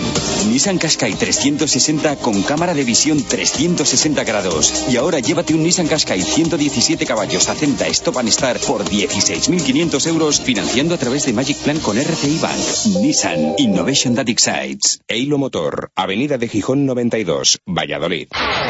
En Valladolid, San José Pintura y Decoración. Pintamos su vivienda, local, oficina y también realizamos mantenimiento de edificios. Pida su presupuesto en el teléfono 615 11 69 30 y aprovechese de un 15% de descuento llamando ahora. 615 11 69 30. San José Pintura y Decoración, colaborador del Cuatro Rayas Balonmano Valladolid y de la Liga Interbeten de Fútbol 7. Llámanos al 615 11 69 30. Y que a la sidrería Lur quiero volver. Por el chuletón, el bacalao, sus menús especiales a tu gusto, la terraza y el jardín para disfrutar del buen tiempo en la mejor compañía y los mejores pinchos. Para bautizos, comuniones, bodas y todo tipo de celebraciones, siempre la sidrería Lur. Camino de Zaratán, bajo el estadio José Zorrilla. 983-105-105. Sidrería Lur. Sidra y mucho más. Directo Marca Valladolid, desde la Sidrería Lur. 2 y 17 minutos de la tarde, continuamos en directo Marca Valladolid desde la Sidrería Lur. Eh, la verdad es que nos va a costar asimilar eh, la marcha de Juan Carlos Pastor. Está claro que la vida sigue, que el balonmano Valladolid está por encima eh, de todas las personas y, también sigue, al igual que el resto de, de clubes de, esta ciudad. Pero eh, se hace raro, se hace raro. Tengo yo ahora la sensación esa de que cuando te subes a un tren van a despedirte a la estación a un autobús y, y piensas que, que no vas a volver a ver a alguien en, en muchísimo tiempo. Pues un poco esa sensación tenemos con, con Juan Carlos Pastor.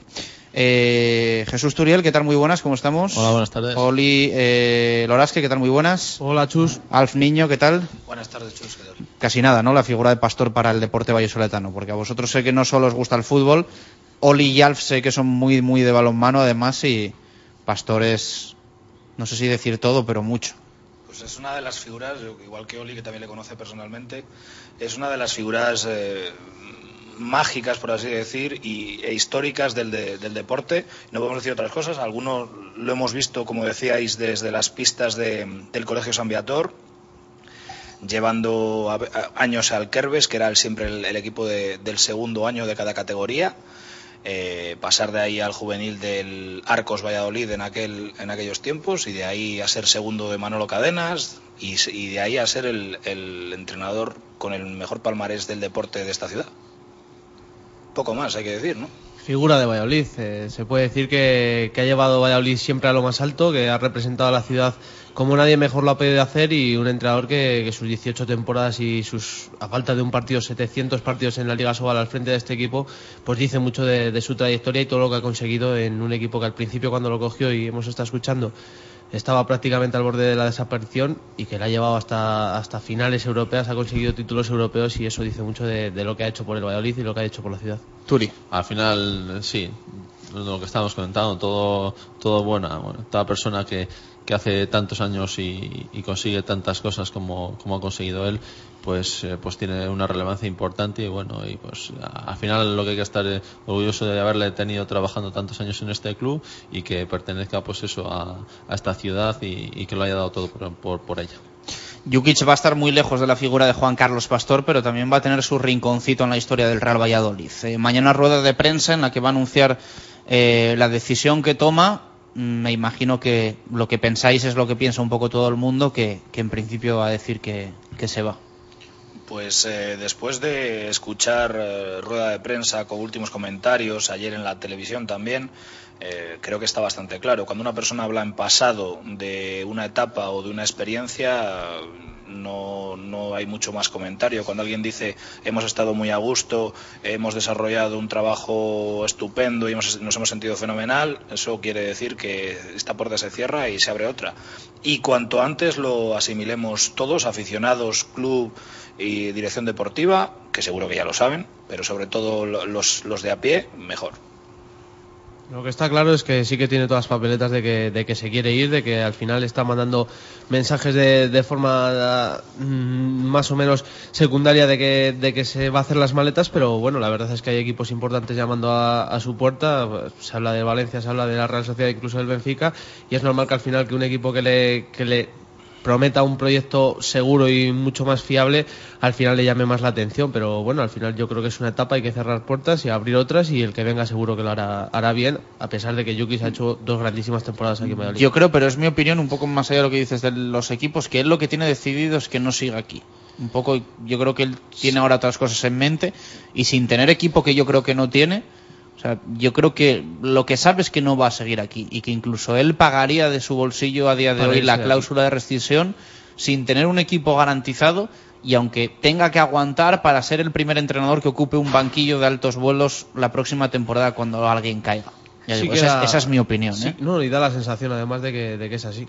En definitiva, yo creo que al final eh, Valladolid como club que no puede no puede pues, retener a, a entrenadores eh, que hagan temporadas tan buenas y que mantengan un nivel tan alto en, en- esta liga, en la liga española, que, al final pues es un escaparate para, para el resto de, del mundo futbolístico. Yo creo que que él ha hecho dos buenas temporadas, quizá hasta la primera ya se tenían los rumores de que podía salir y al final, pues bueno, después de hacer otra segunda temporada muy buena con el equipo y jugando de, de esta manera y logrando la permanencia, pues eh, bastantes jornadas antes de, del- de acabar, pues es lo que lo que tiene, que, que al final, pues eh, por unas cosas y por otras, la rumorología es que, que va a salir y, y todo hace pensar que, que se llevará a cabo. El principal motivo por el que se va, ¿cuál creéis que es? Porque mm, lo debatimos aquí, Turi, ¿te acuerdas la semana pasada? Creo que estaba Oli también. Y bueno, alguna apuntaba un poco al, hecho de que se haya quedado sin eh, objetivos reales eh, y realistas, sobre todo, ¿no? Eh, primer año ascenso, segundo año permanencia holgada y tercer año qué? Uno puede pensar en Europa League, pero con el discurso del presidente, del presupuesto y demás, ciertamente parece complicado, ¿no? Se trata de asentar el proyecto en la, en la primera división, o al menos esas son las pistas que se dan. Él ha dejado claro que no es por eso, o sea, que él no se va porque se le hayan acabado los objetivos y porque tenga más que perder que que ganar. No sé si, creéis lo que él dice o, Yo creo que aparte, aparte de objetivos se trata de un, de un tema de coherencia y, creo que Jukic es un hombre coherente y yo en este sentido me he bajado del burro porque yo antes pensaba que se podía quedar pero me he ido dando cuenta de que era una posibilidad lejana por no decir imposible. Está claro que si este año hemos tenido un club con 19 fichas profesionales, por así decir, una plantilla corta y se ha salvado, el año que viene, por lo que tenemos que tener claro es que a- en este momento sabemos que hasta septiembre vamos a seguir en ley concursal. Es decir, todos los fichajes tienen que pasar por, por los administradores, lo cual quiere decir que no va a haber un dispendio que luego se pueda eh, asumir por, por su alta relevancia deportiva. Todo va en función del dinero. Y yo supongo que él no querrá jugar con esas cartas. Y me parece lógico. Yo he demostrado eh, ciertas cosas. No se trata de cubrir objetivos y de subir escalones, sino se trata de trabajar con, una libertad y una coherencia que él se ha ganado, podemos decir, eh, no tener que esperar hasta un mercado de invierno y que no haya cosas que se puedan arreglar, por así decir. En septiembre va a tener que jugar con lo que tenga y lo que se pueda fichar. Y sabemos cómo se ficha en este club y en la mayoría. A coste cero, cesiones, Hay que pasar muchos filtros a lo mejor para, para planificar una plantilla y quizá todos esos filtros no le pues a él no le, no le vengan bien y, y querría hacer una plantilla más competitiva que a lo mejor por, por- por- precisamente por lo que dice que por la ley concursal porque tiene que pasar por los administradores por la, por la dirección técnica por al final tienen que pasar muchos filtros para que el jugador llegue al Valladolid y con ciertas garantías yo creo que él, eh, él asume que, que no las va a tener todas consigo y, que sería muy complicado pues igualar eh, la, la, la, pues, la proyección que, que, le está continuando. O sea, igualar eso y- o superarlo le va a costar mucho. Si quizás sea tan fácil como decir que el club no le promete o no le puede dar un proyecto estable. Sí, lo del proyecto yo creo que sí lo viene vendiendo él también desde el principio, del proyecto de tres Sí, años. es que es, un- es una palabra tal. que él utiliza mucho y la ha utilizado desde el principio de que él venía por un proyecto de tres años, que al final el proyecto se tiene que ir cubriendo etapas. Yo creo que el proyecto que él decía al principio de, de- vamos, de cuando llegó a Valladolid se ha cubierto más rápido de lo esperado, porque el primer año yo creo que nadie contaba con que ese año fuese el del ascenso y fuese el segundo. Al final lo ha cubierto el primer año ascenso, el segundo permanencia, y a lo mejor es ese tercer año el que dice él que el club no le no le puede dar lo que lo que él pide o no le puede transmitir un proyecto estable para, para No, cumplir ese tercer año, porque al final el objetivo de la permanencia siempre va a estar. Sí, garantías no, va- no va a tener para, para eso, pero, pero bueno, eh, el trabajo también está eh, él más que nadie, o, o él por lo menos que está aquí, sabe el trabajo eh, que queda por realizar, que, que es al final afianzar una plantilla, yo creo que un poquito más larga de la que tenemos y, y, y afianzar puestos que, al final han estado muy escasos y, jugadores que, han participado poco, pues eh, yo creo que subir un peldaño más en, en esa parcela y sería pues, un proyecto que yo creo que a priori él podría realizar más sencillamente que otro que venga nuevo. ¿Os parece bien que mm, diga mañana en rueda de prensa la decisión que toma? Eh, un poco la gestión de, de, de su salida, en teoría su salida, ¿cómo la veis? Hombre, yo creo que ya una vez que el equipo ha, conseguido el objetivo y, y teniendo na- nada en juego, yo creo que el momento es el que él elija. Yo creo que es un momento en el- algo personal porque va a transmitir una decisión suya de, de si continúa o no. Al final yo creo que, que elige él y él es él quien, quien sabe cuándo es oportuno decirlo y cuándo no. De todas formas, yo tenía entendido que lo iba a dar después de, de Mallorca, por eso te he puesto un poquito cara rara cuando has dicho que es mañana. Pero bueno, si es mañana... ayer, ayer dijo en la jornada que finalmente lo va a decir mañana jueves, un poco también porque bueno viaja poca prensa de, de Valladolid eh, habitualmente a los partidos de fuera, menos a un encuentro intrascendente. Y bueno, creo que en el que más lejos está de, de todos los que se juegan en primera división, aunque se vaya sí o sí en avión, pero en, en Mallorca. Y bueno, pues es un poco pues los motivos por los que adelanta la, el anuncio. Pues mañana tenemos solución a la cuestión, pero, pero bueno, ya, ya te digo que yo veo que es un tema personal y que él es el que decide cuándo, cuándo y cómo decirlo. Bueno, eh, Alf, Yo, bueno, yo lo que pienso es que al final lo que, lo que sí que viene eh, en teoría mejor para el club es poder trabajar con más tiempo. O sea, que no dilate mucho la... Bueno, eh, son dos días, ¿no? Entre bueno, jueves y sábado. No, no, pero bueno, incluso, sí, el, el tiempo no es, es lo de menos, lo de los dos días, sino que se comen, que antes de acabar eh, la temporada y con un bastante margen por delante, pues se pueda ya, aunque se supone, se supone que, que el trabajo ya viene de atrás en la planificación y, de- y demás, pero bueno, por lo menos para, para concretar el- el- el- lo que es el banquillo, pues que se pueda hacer cuanto antes. Quintana, ¿qué tal? Muy buenas. ¿Qué tal, Chus? ¿Cómo estamos? Bueno, eh, se incorpora Gonzalo Quintana a la mesa de directo Marca Valladolid desde la Sidrería Lur.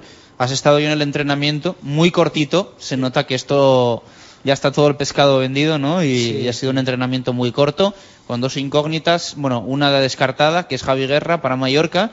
Y, y la opción de Valenciaga, que bueno, todavía no se sabe si va a poder jugar el último partido de Liga 1. Sí, muy poquito ha entrenado el equipo, prácticamente una hora, ha salido media hora más tarde por el vídeo que suelen ver siempre en el primer entrenamiento de la, de la semana y, y una hora solo de, duración, eh, muy, muy flojo el entrenamiento y, y bueno, ya síntoma un poco de que el equipo es consciente de que está de vacaciones también y bueno, un poco pendientes yo creo casi de la decisión del míster y bueno, ambiente de casi de, de relajación total y nada, espera de que mañana se produzca la decisión o, se comunique más bien la decisión, porque ya dijo ayer el míster que ya la tiene tomada. Y la plantilla a expensas de, de saber eso y bueno, a expensas de jugar el último partido y cumplir el, el trámite de, de ir a Mallorca y jugarlo, pero, pero bueno, la semana de entrenamientos del equipo tiene pinta de que va a ser muy floja. Ya habíamos dicho que solo va a entrenar tres días antes del partido, que lo más normal es que hubiesen entrenado cuatro y mucha más duración hoy miércoles.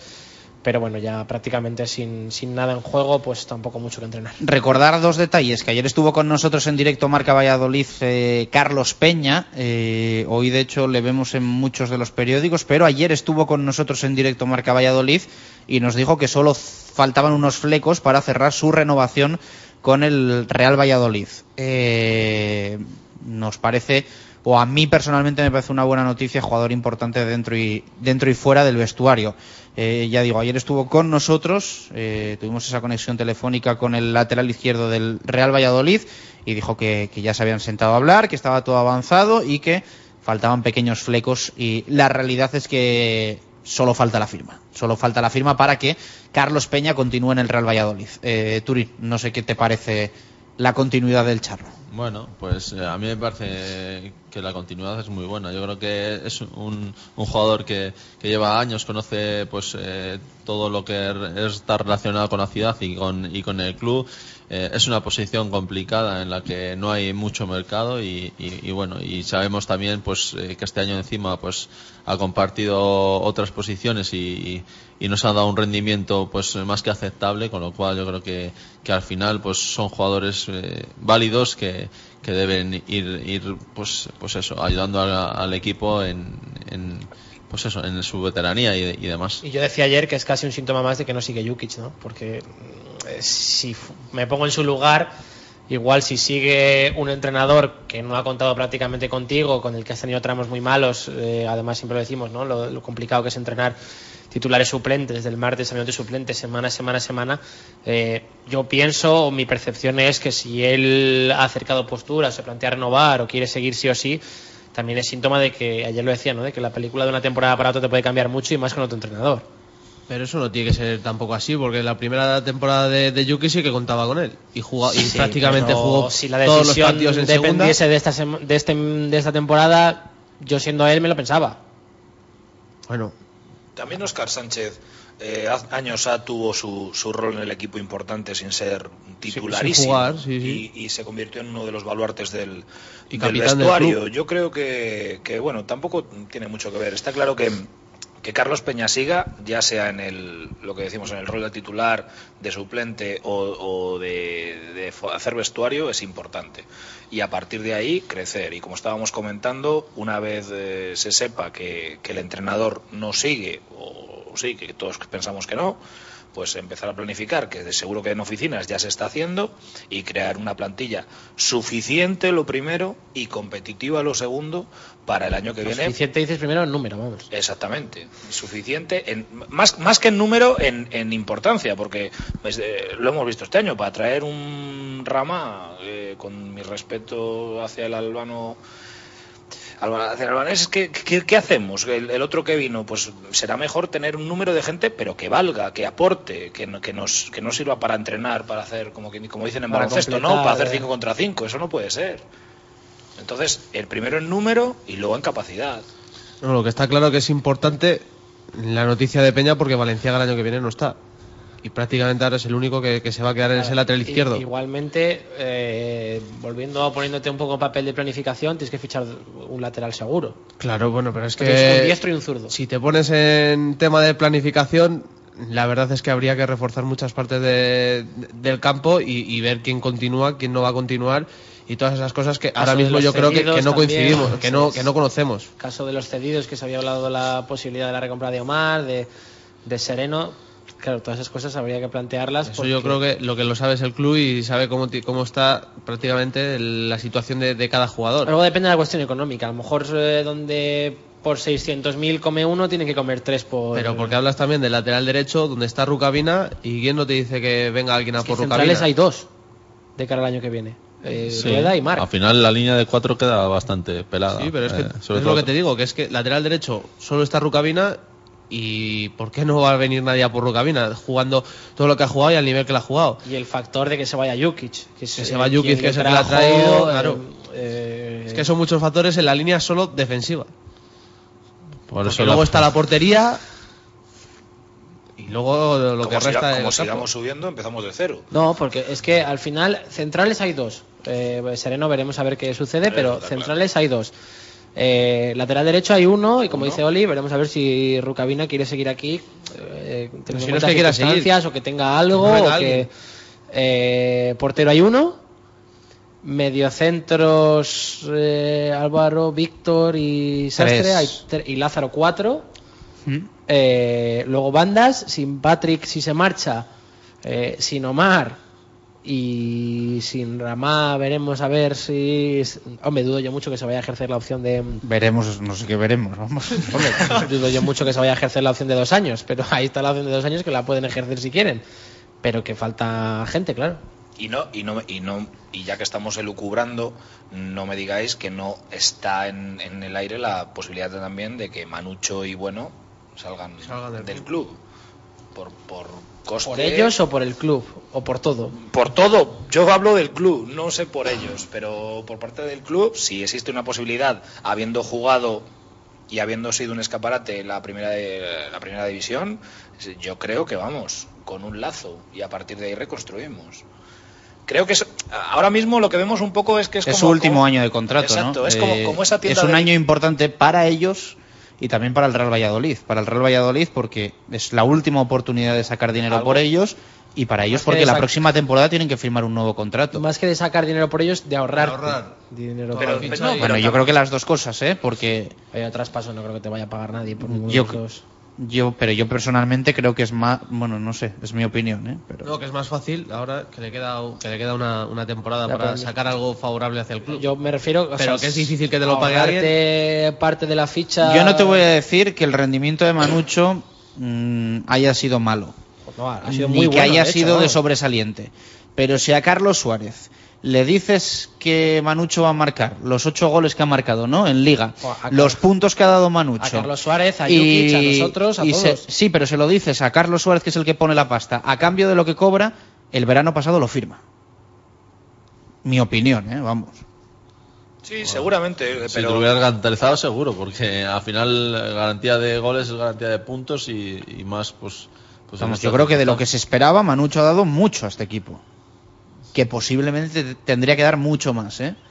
Pero yo creo que ha dado bastante. yo no sé es si que se eso, de- eso es lo que te iba a decir yo, que dar mucho más, es que lleva aquí años y no ha dado mucho más. No, es que es lo No, mejor que ha dado esta temporada. temporada. Lo que está claro es que esta ha sido una gran, te- una gran temporada y aunque parezca que que estamos medio de broma, eh, para lo que nos ha dado Marucho, Manucho en el rendimiento y que ha sido la de, su- la de ponerlo en el mercado.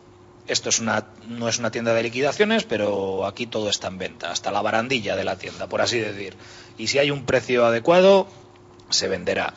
Y está claro que jugadores eh, como... Yo, siempre, el tema de Manucho siempre he pensado una cosa, que es que cuando tú haces un mal negocio, eh, al final tienes que asumir de alguna forma que vas a palmar dinero.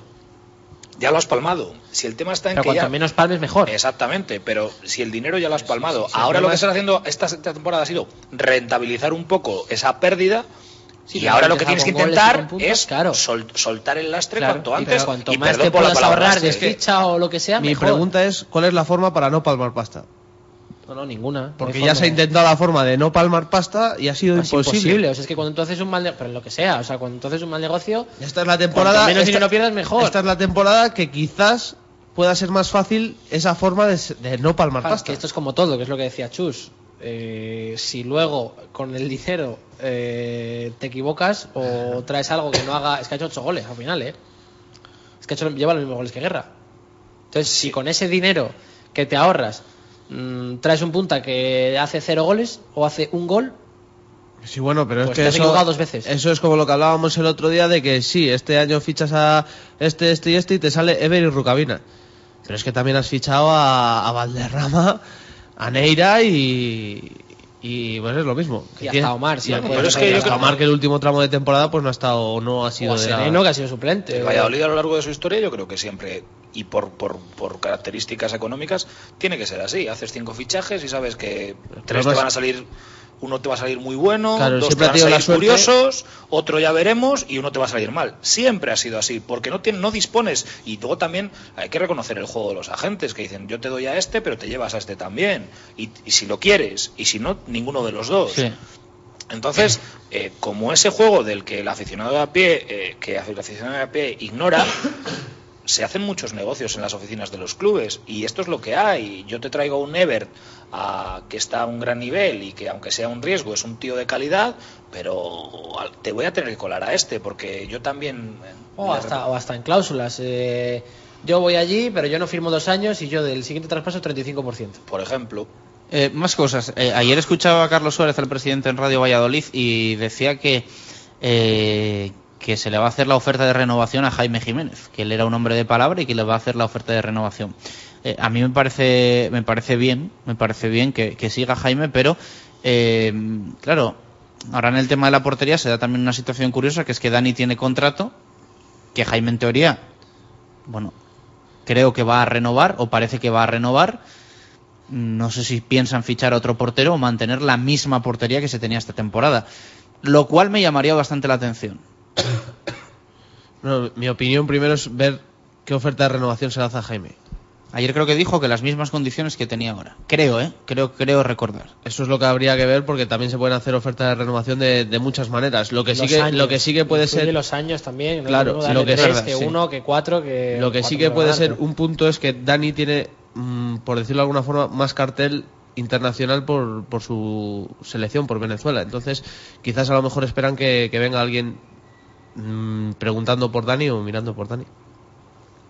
Bueno, a- al final aseguras por lo menos un, un- un puesto, no eh, tienes la portería, no sé si eh, completa, porque por lo que dice al final eh, Dani, que, que al final no sé si, si quedarán o no quedarán, y luego también pues también habrá que ver eh, la renovación, eh, en qué, Ah, en qué cláusula se dan. Al final es lo que yo he dicho siempre. Yo en verano dije eh, que para mí había no sé si decir, un problema o que era una portería quizá una línea floja, pero yo creo que aquí lo hemos dicho muchas veces que al menos hay dos. Claro, que puestos a... Dices, eh, ya el problema de que sean buenos o malos, en cualquier puesto hay puestos en los que ya es secundario, bueno, tengo dos por lo menos. Puedo elegir. Sí, o sea, por lo menos tengo dos. Pero centrales, como tengo que firmar sí o sí, pues la portería, que es lo último, donde tengo dos, es lo último que voy a mirar. Pero es que si no tienes O dos puntas, porteros ya... Ya, ya, pero que me refiero... puedes tener, no, no sería, vamos, mira el Celta. Me voy a jugar la salvación con un portero de niño, 17 un años. juvenil de segundo año. O sea, eh, te puede pasar. No nos, nos puede, no, puede que no nos guste la portería, pero tenemos dos. Y a partir de ahí hablamos de. Es que eso es malo en realidad. O sea, me refiero que, que lo cualitativo pasa un segundo plano por lo cuantitativo. Y, y estamos en lo de siempre. Y dentro del presupuesto, ¿a qué portero de cierta calidad? No, a ninguno, o sea, yo entiendo que a ninguno porque el dinero que tienes, si tienes eh, 10, eh, te lo vas a tener que que, Javi- gastar en un central, en un banda, en un Javi medio Jiménez, centro, en- que ha hecho una un gran delantero. temporada en el Murcia, no se queda aquí por muchas circunstancias, pero entre otras, nosotros no, no podemos llegar a ciertas cantidades. Y, y este año va a salir de, de Murcia porque eh, se lee a los. un temporadón. Exactamente, va a salir, pero va a salir por unas cantidades a las que el Valladolid en- supuestamente nunca podría entrar en, la puja por él. Entonces, que eh, vamos a ser un poco realistas con lo que tenemos y con lo que podemos ofrecer, por lo menos hasta que se salga de la ley concursal. Y señores, eh, nosotros nos podemos mover destro- dentro de este baremo y a partir de ahí intentemos buscar lo que tenga más aptitud pero dentro de la capacidad que, que- podemos pagar, no, no hay más, no podemos estirarlo. A lo mejor el dinero no está todo lo bien repartido que debería estar. Por eso ahí entra O sea, a lo que lo estamos que- hablando de lo- un Manucho, Y de lo voy a decir Alberto con Bueno. nombres y apellidos. No puede ser un, cer- un tercer central que sea de los mejores pagos de la plantilla. No puede ser que Sereno eh, esté ahí cobrando lo que sea. Ese, ese es el, O sea, es el tercer el central, mayor problema el es tercer ese. central tiene que ganar cuatro veces menos dinero y con esas cuatro veces menos dinero, pues eh, firmas cosas mejores por otros lados. A lo Claro, mejor- un tercer a lo- central, a el lo mejor mejor pago de la plantilla. No, no, pero a lo mejor cuatro veces menos. Bueno, es X, un poquito lo que, exagerado. lo que sea, lo lo, que- estamos, menos. en lo que estamos, eh, creo que lo que estamos hablando está claro. O sea, hay dos delanteros y un defensa. Yo os voy a decir una ¿qué cosa. Yo eh, doy mi punto de vista desde eh, periodista y aunque algunos se enfade con un poco de aficionado, a mí me da igual lo que cobren los jugadores. Sí, o sea, a pues- mí me da igual. Sí, porque al Pues final es que dices, al viene, final viene no tiene Sereno igual. cobrando más, pero, pero no tiene la culpa de que haya otros dos centrales que están eh, O sea, en a mí, mejores Se- condiciones. a mí Sereno, no, me, no a hablo mí de Sereno eso. me vale y me gusta para el Valladolid. Como tercero, como cuarto o como primero. Por ese dinero no. Ah, es que yo no, miro el dinero, es que a mí me gusta pero es que Sereno. igual Sereno, si ganase eh, cuatro veces menos dinero, te daba para haber tenido un banda suplente mejor, para haber tenido un lateral derecho suplente, para yo qué sé, para lo que sea. Yo no hablo de para Igual haber que- fichado igual un que- recambio para Víctor Pérez en invierno perfectamente y haber accedido a cantidades un poco mayores por futbolistas que hubiesen venido para el medio centro. Yo qué sé, para lo que sea. Yo Pero no hablo yo de, entiendo de que- dinero como, como, perdona Gonzalo, yo no hablo de dinero como uno tiene que cobrar más, uno tiene que cobrar menos, o por qué se cobra mucho si es, si es suplente. Yo lo que hablo es eh, estilo Monopoly, ¿no? Tú tienes unas- unos billetes y tienes que repartirlos entre una, entre una plantilla. Y si no te dan el rendimiento suficiente, suficiente quiero decir, para las prestaciones que se le supone por lo que cobra, necesitarás deshacerte de ese peso y- y buscar gente que te dé mayores prestaciones.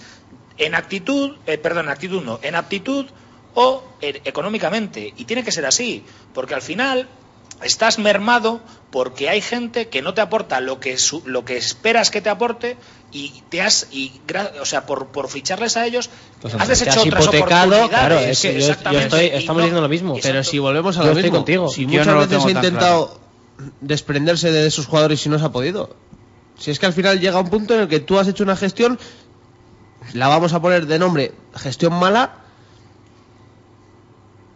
y no, no te has podido desprender nunca de esos jugadores. Porque Bien, ¿cuántos, ¿cuántos veranos han estado en el mercado? Por ejemplo, Manucho. Bien, Sí, pero no es, el caso, llegó. no es el caso de Sereno. ¿eh? O sea, el No, si es que el Sereno problema es lo que le iba a decir yo a Sereno. Sereno viene porque van a por él y le quieren traer para jugar. Claro, Al final acaba siendo es tercer que el central. rendimiento, claro, el rendimiento que, que ha dado, evidentemente creo que la dirección deportiva ¿No? cuando va por el Oporto no, se esper- no sabía que era para esto, evidentemente. Al final acaba siendo tercer central, pero es un jugador que quiere sido jugar. para tanto. vamos. no y, tercer central. y que tú Ya, puedes- pero bueno, vamos a ver, ha sido tercer central, pero también porque Rueda y Valiente han estado bien. Claro, bienvenido, claro, bienvenido que. Rueda y Valiente Pero hayan luego, estado bien. perfecto, Pero luego me parece tienes- fenomenal. Tampoco me parece. Pero ni es que luego- ni que Enrique Sereno haya hecho una temporada desastrosa. No desastrosa, lo que te voy es que puede ser el tercer central más caro de los equipos de abajo de primera. Pero Es es que que luego tienes- no puedes pretender es pagar cu- cuando hayan acabado de jugar por minutos Este es el o por partidos. el momento Al final balance, lo que viene, estamos diciendo. viene seguridad con un- de que si te que lesionas viene de con un cartel. viene con un- claro, viene con un cartel ya de antemano y, y, y al final pues eh, eh, llega cuando llega y, y le, y le llevan un- una ventaja a los centrales que habían el año jugado el pasado año pasado. fácil hablar, Claro, es que- evidentemente. y que tienes la seguridad de que se te lesiona un central y tienes otro central de garantías. A lo, eh, a lo- a lo que voy es el, que- el momento del A mí nunca me, ha nunca me ha preocupado que tuviese que jugar Sereno. No, a mí tampoco, desde luego, que si tiene que jugar Sereno, bienvenido. Pero si y si tiene que ser uno del año que viene titular en el Real Valladolid, bienvenido Enrique Sereno a jugar en el Pero Real yo creo que lo, que- a lo que Gonzalo se refiere más es a que el momento del balance es ahora y ahora es cuando hay que cuadrar las cuentas. Cuadrar las cuentas no en cuanto a dinero solo, en cuanto a señor Enrique Sereno, ¿quiere usted quedarse aquí? Perfecto, va usted a cobrar esto, le quere- queremos que se quede porque va a luchar con los centrales y lo de siempre, la competencia es enriquecedora. Pero usted cobra X y ahora tiene que cobrar Es que la mitad. luego seguro si le que, parece bien. evidentemente- No se trata de, de lo, que, cue- lo que cobre un jugador o no cobre un jugador. Eh, es así, señor Ebert. Ojalá usted se pudiera quedar, pero usted se quiere ir. Nosotros le podemos ofrecer que cobre esto. No lo quiero porque me voy a ir al Atleti, al Borussia, a donde sea. Pues pague la cláusula. Perfecto, ponga la pasta encima de la mesa y con esa pasta, pues a lo mejor compramos dos que nos hacen falta. Al final es lo y así lo- tendrá que ser con es todos. lo que decías tú del, del Monopoly. Evidentemente, todo lo pasado es hablar, pero seguro que en invierno, cuando han ido a fichar un medio centro o un banda, te das cuenta de que ya no te quedan, como dices tú, de, en, la, en el banco del Monopoly. Eh, No tienes más porque te lo has gastado en lo que te lo has gastado y a lo mejor dices, igual, como dices tú, tengo que reajustar cosas o quitar costes de algún sitio o... eh, o sea, yo parto, de, evidentemente, de que la idea de que el mejor pagado de la plantilla deben ser los mejores jugadores que tengas. Bueno, eh, vamos a hacer una pausa. 12 minutos por delante, eh, hasta las 3 que cerremos nuestro directo Marca Valladolid de miércoles desde la Sidrería Lura. Hacemos esa pausa rápida y continuamos aquí con nuestra tertulia con Jesús Turiel, con Dani Loras Oli, con eh, Alf Niño y con Gonzalo Quintana. Pausa y regresamos. Radio Marca Valladolid, 101.5 FM. Vamos a por las dos últimas preguntas. Allá vamos. Sonido característico del ciervo para llamar a la hembra. ¿La berrea? ¡Correcto! Restaurante de Valladolid conocido por sus carnes a la brasa y hamburguesas de morucha y buey. ¿La berrea? ¡Correcto! 15 años ya con nosotros y queremos celebrarlo con un menú anticrisis de lunes a viernes por 29 euros y medio. Para dos personas. Embutido, ensalada, jugosa carne a la piedra, café y postre. Y podrás ver cómo cocinamos en nuestra espectacular parrilla. La Berrea, en el barrio de las Delicias, en la calle Gerona, junto a la Policía Nacional. Reserva y pedidos al 983 47 72 18. Contamos con una amplia terraza. En Valladolid, San José Pintura y Decoración. Pintamos su vivienda, local, oficina y también realizamos mantenimiento de edificios. Pida su presupuesto en el teléfono 615 11 69 30 y aprovechese de un 15% de descuento llamando ahora. 615 11 69 30. San José Pintura y Decoración, colaborador del Cuatro Rayas Balonmano Valladolid y de la Liga Interbeten de Fútbol 7. Llámanos al 615 11 69 30. En nombre de todos los pivotes, matrículas, motos y gatos, gracias Nissan. Nissan Qashqai 360 con cámara de visión 360 grados. Y ahora llévate un Nissan Qashqai 117 caballos Acenta Stop and Start por 16.500 euros financiando a través de Magic Plan con RCI Bank. Nissan Innovation That Excites. Eilo Motor, Avenida de Gijón 92, Valladolid. Y que a la sidrería Lur quiero volver. Por el chuletón, el bacalao, sus menús especiales a tu gusto, la terraza y el jardín para disfrutar del buen tiempo en la mejor compañía y los mejores pinchos. Para bautizos, comuniones, bodas y todo tipo de celebraciones, siempre la sidrería Lur. Camino de Zaratán, bajo el estadio José Zorrilla. 983-105-105. Sidrería Lur. Sidra y mucho más. Directo Marca Valladolid desde la sidrería Lur. 2 y 50 minutos de la tarde, continuamos en directo Marca Valladolid desde la Sidrería Lur. Tramo final, ¿eh? estábamos hablando un poquito de Enrique Sereno, de los tres centrales, eh, también de, de un poco de fichas y demás, de planificación de la próxima temporada. Eh, más cosas en el aire, la verdad es que vamos a tener también semanas hasta que cerremos la temporada en, Radio Marca Valladolid para hablar de muchos temas.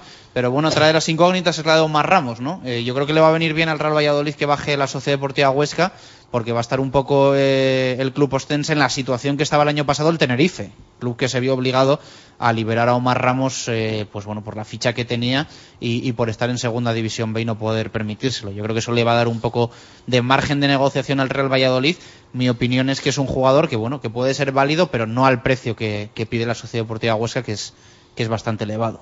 Estamos en lo, exactamente en lo mismo que decíamos de Enrique Sereno. Eh, nos interesa usted, pero en estas condiciones y a este precio. Y si no les interesa, pues, pues en segunda B tendrá usted un jugador eh, caro, infrautilizado y que no va a rendir al final ni para el jugador, a disgusto y que viene de primera división. Entonces ellos tendrán que valorar.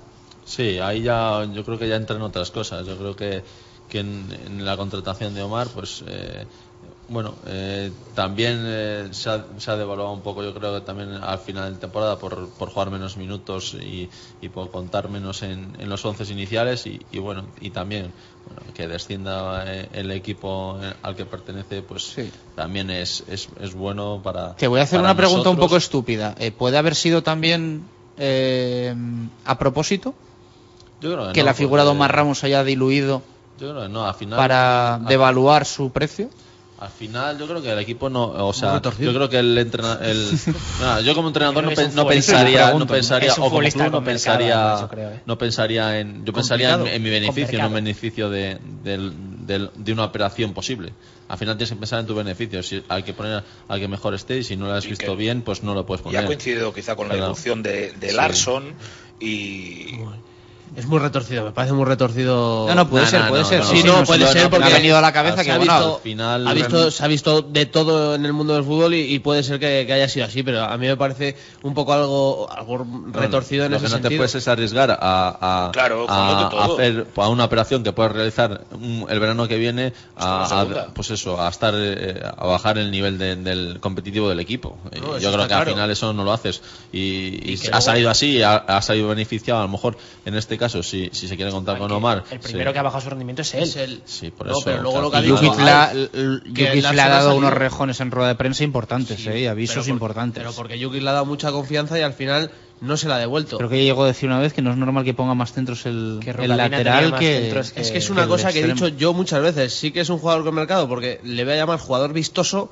pero es un jugador que no saca nada rentable. que a mí es un jugador que me gustaba mucho Y luego- me acuerdo que en, ve- en verano eh, jugando a pues esto que estamos jugando ahora decía que me parecía un futbolista que estaba en segunda B que había descendido el Tenerife que tenía salida que, que yo firmaría para Valladolid y yo la verdad que me esperaba más de un chico que jugó en primera división siendo muy jovencito y me esperaba más, más rendimiento pero al final es verdad que se ha, se ha diluido ¿no? pero sí yo creo que es un futbolista es, con, es con un año que puede, yo creo que es un año que le puede servir también mucho para crecer a, a- a un estilo de futbolista como él, le puede servir mucho para crecer eh, a continuación. Yo creo que Depende hay que val- seas, valorar, de- de sí, cómo- ya de mentalmente, mentalmente si eres fuerte esto te puede reforzar mucho porque al final es un año que completas en, en primera división que, que estabas eh, en un sitio donde yo creo que pocas opciones tenías. Primera vez que vienes a, casa vienes, también, claro, venías vienes de Almería aquí, sin pero jugar. Pasar pues, de jugar todo a no jugar es duro también. ¿eh? Bueno, Almería no jugó, al Almería final había estado digo- y no había Te digo aquí este año. hay que tener la oportunidad y, y hay que y hay que aprovecharla o sea no todos van a tener la oportunidad que ha tenido él y al final pues pues pues eso y si continúa pues eh, esa experiencia le va a valer para, para- yo creo que para crecer Eh, a partir de ahora yo creo que pues eso lo que ha bajado el rendimiento es cierto que ha bajado el rendimiento pero ahora lo que tiene que, que pensar es que pues que ya tiene el año de experiencia y que, y que hay que subir el rendimiento Y, para y que este año se ha, se ha definido, como dice Oli, como un jugador vistoso, lo cual para mí no es una cosa positiva, porque vistoso, cuando, cuando terminas con un jugador vistoso es como, como esa amiga que te Turi, van a ejemplo, no presentar vistoso, y que lo primero que te dicen es que es que es simpática. Entonces ya dices, ya vamos mal. Eso es, es que es, es así. Has puesto hay el que sacarle ejemplo. más rendimiento a todo Ha puesto Ah. el ejemplo claro, el de, el de simpática, pues es el de, el de vistoso, porque al final es un jugador que juega de extremo y no ha puesto 10 centros. Ahora, lo que más rabia te da es que es un futbolista que tiene muchas cosas. ¿eh? No, y que tiene Y que muchas y que posibilidades. demostrado. unas cualidades. Otra. Eso es, eso es. Tiene un físico de extremo perfecto. Y que al para mí, final, un físico... al final, al los final ratitos, lo los tienes- ratitos que se ha puesto a jugar y se ha puesto a decir, soy Omar Ramos, sé hacer estas Tiene cosas, físico, tiene regate, se tiene uno visto, contra uno. se han visto que Pues tiene cosas. Eso es lo que le tienes que pedir. El uno contra uno, que llegue, que llegue y centre. Yo creo que lo que, lo que al final exigía al mister. Pero Y ¿y que, cuánto- y y- que encima, pues, eh, haga algo, eh, tenga un poquito más de gol. ¿Y cuántas, oportunidades le ha dado tener- el mister? Si le ha dado mil oportunidades. Por eso hay que, hay que, pues eso, hay que, eh, por eso al final se, se acaba enfadando y le acaba, y, y acaba no jugando, porque le ha dado oportunidades para, supongo que habrá hablado con él mil veces de lo que quiere eh, de él el entrenador como jugador y, y no pues y, no, no ha llegado a, dar ese nivel que, que el mister le, lo- le quería. Por cierto, eh, ¿qué os parece un poco el hecho de que se deje llevar el Real Valladolid en este tramo final, Turi? Tú has tenido seguro experiencias de este tipo. Eh, contra el Celta el partido fue muy malo, pero ya un poco esta semana que se baje el día de entrenamientos. Hoy ha dicho eso Quintana que, el- que había sido muy corta la sesión. Va a ser complicado. eh, aunque hubiera entrenado cinco días, aunque hubiera querido, eh, es, al final es complicado. El, fu- el futbolista eh, tiene un objetivo y, al- y al final sí quieres pues despedirte de una victoria, pero al final el, el objetivo del, que está enfrente es mucho may- mayor que el tuyo y eso influye mucho. Yo creo que, que no jugarse nada pues a- al final perjudica al equipo porque le falta concentración y aunque quieran meterlo cinco eh, o sea, cinco jugadores quieren meter esa intensidad, ha- hay otros cinco que a lo mejor no la tienen y, y al final el equipo es, eh, es 11 y 11 para, para un objetivo y es, es complicado. Yo lo veo, lo veo un poco difícil y, y se ve año tras año. Eh, los equipos que no se juegan nada eh, es complicado Sobre que todo ganen en los esos que, partidos. en los que no va a continuar el entrenador, ¿no? Porque esos cinco partidos, o esos tres, o esos cuatro, el entrenador puede utilizarlos para, para ver un poco, entre comillas, la, la tensión competitiva de gánate el puesto, demuéstrame que puedes ser titular, que puedes jugar 90 minutos, etcétera, etcétera, aunque sabemos que luego hay cambios, hay rotaciones, etcétera, etcétera. Pero en este, es que en nuestro caso... Que no se son- juega nada en la nada clasificación nada. ni en el año que ni viene. en el año que viene. Entonces Vale. yo... Complicado. Eh, nos despedimos. Eh, gracias a todos por estar hoy con nosotros. Mañana, Quintana, escucharemos íntegra la rueda de prensa de Miroslav Jukic. De A ver qué dice, qué no dice, si se va, si no se va, parece que sí. La escucharemos en directo Marca Valladolid, íntegra a la hora que sea. Eh, Turi, eh, Oli, Alf, muchas gracias, por estar con nosotros. Cerramos este directo Marca Valladolid de miércoles con tres pistas de Pucelano Anónimo. Ya sabéis, seis puntos en juego. Hoy miércoles, si no habéis enviado todavía la respuesta, a Pucelano Anónimo rm@gmail.com. El próximo viernes, entre todos los acertantes, vamos a sortear dos entradas dos entradas para ir a la final de rugby en Pepe Rojo el domingo a las doce y media entre el BRAC Quesos Entre Pinares y la Samboyana. Escuchamos esas tres pistas y nos despedimos desde aquí un miércoles más, desde la Siderería Lur. Mientras he competido en mi octavo año consecutivo en la categoría de bronce del fútbol español, he recordado mucho lo que viví en el Real Valladolid. El año que pasé vestido de blanquivioleta fue un sueño hecho realidad al que me ayudó el entrenador con el que he vivido los mejores momentos de mi carrera profesional. La temporada completa que viví en el estadio José Zorrilla y mi debut en Copa del Rey en 2001 son recuerdos imborrables y en ambos estaba él, Sergio Kresic.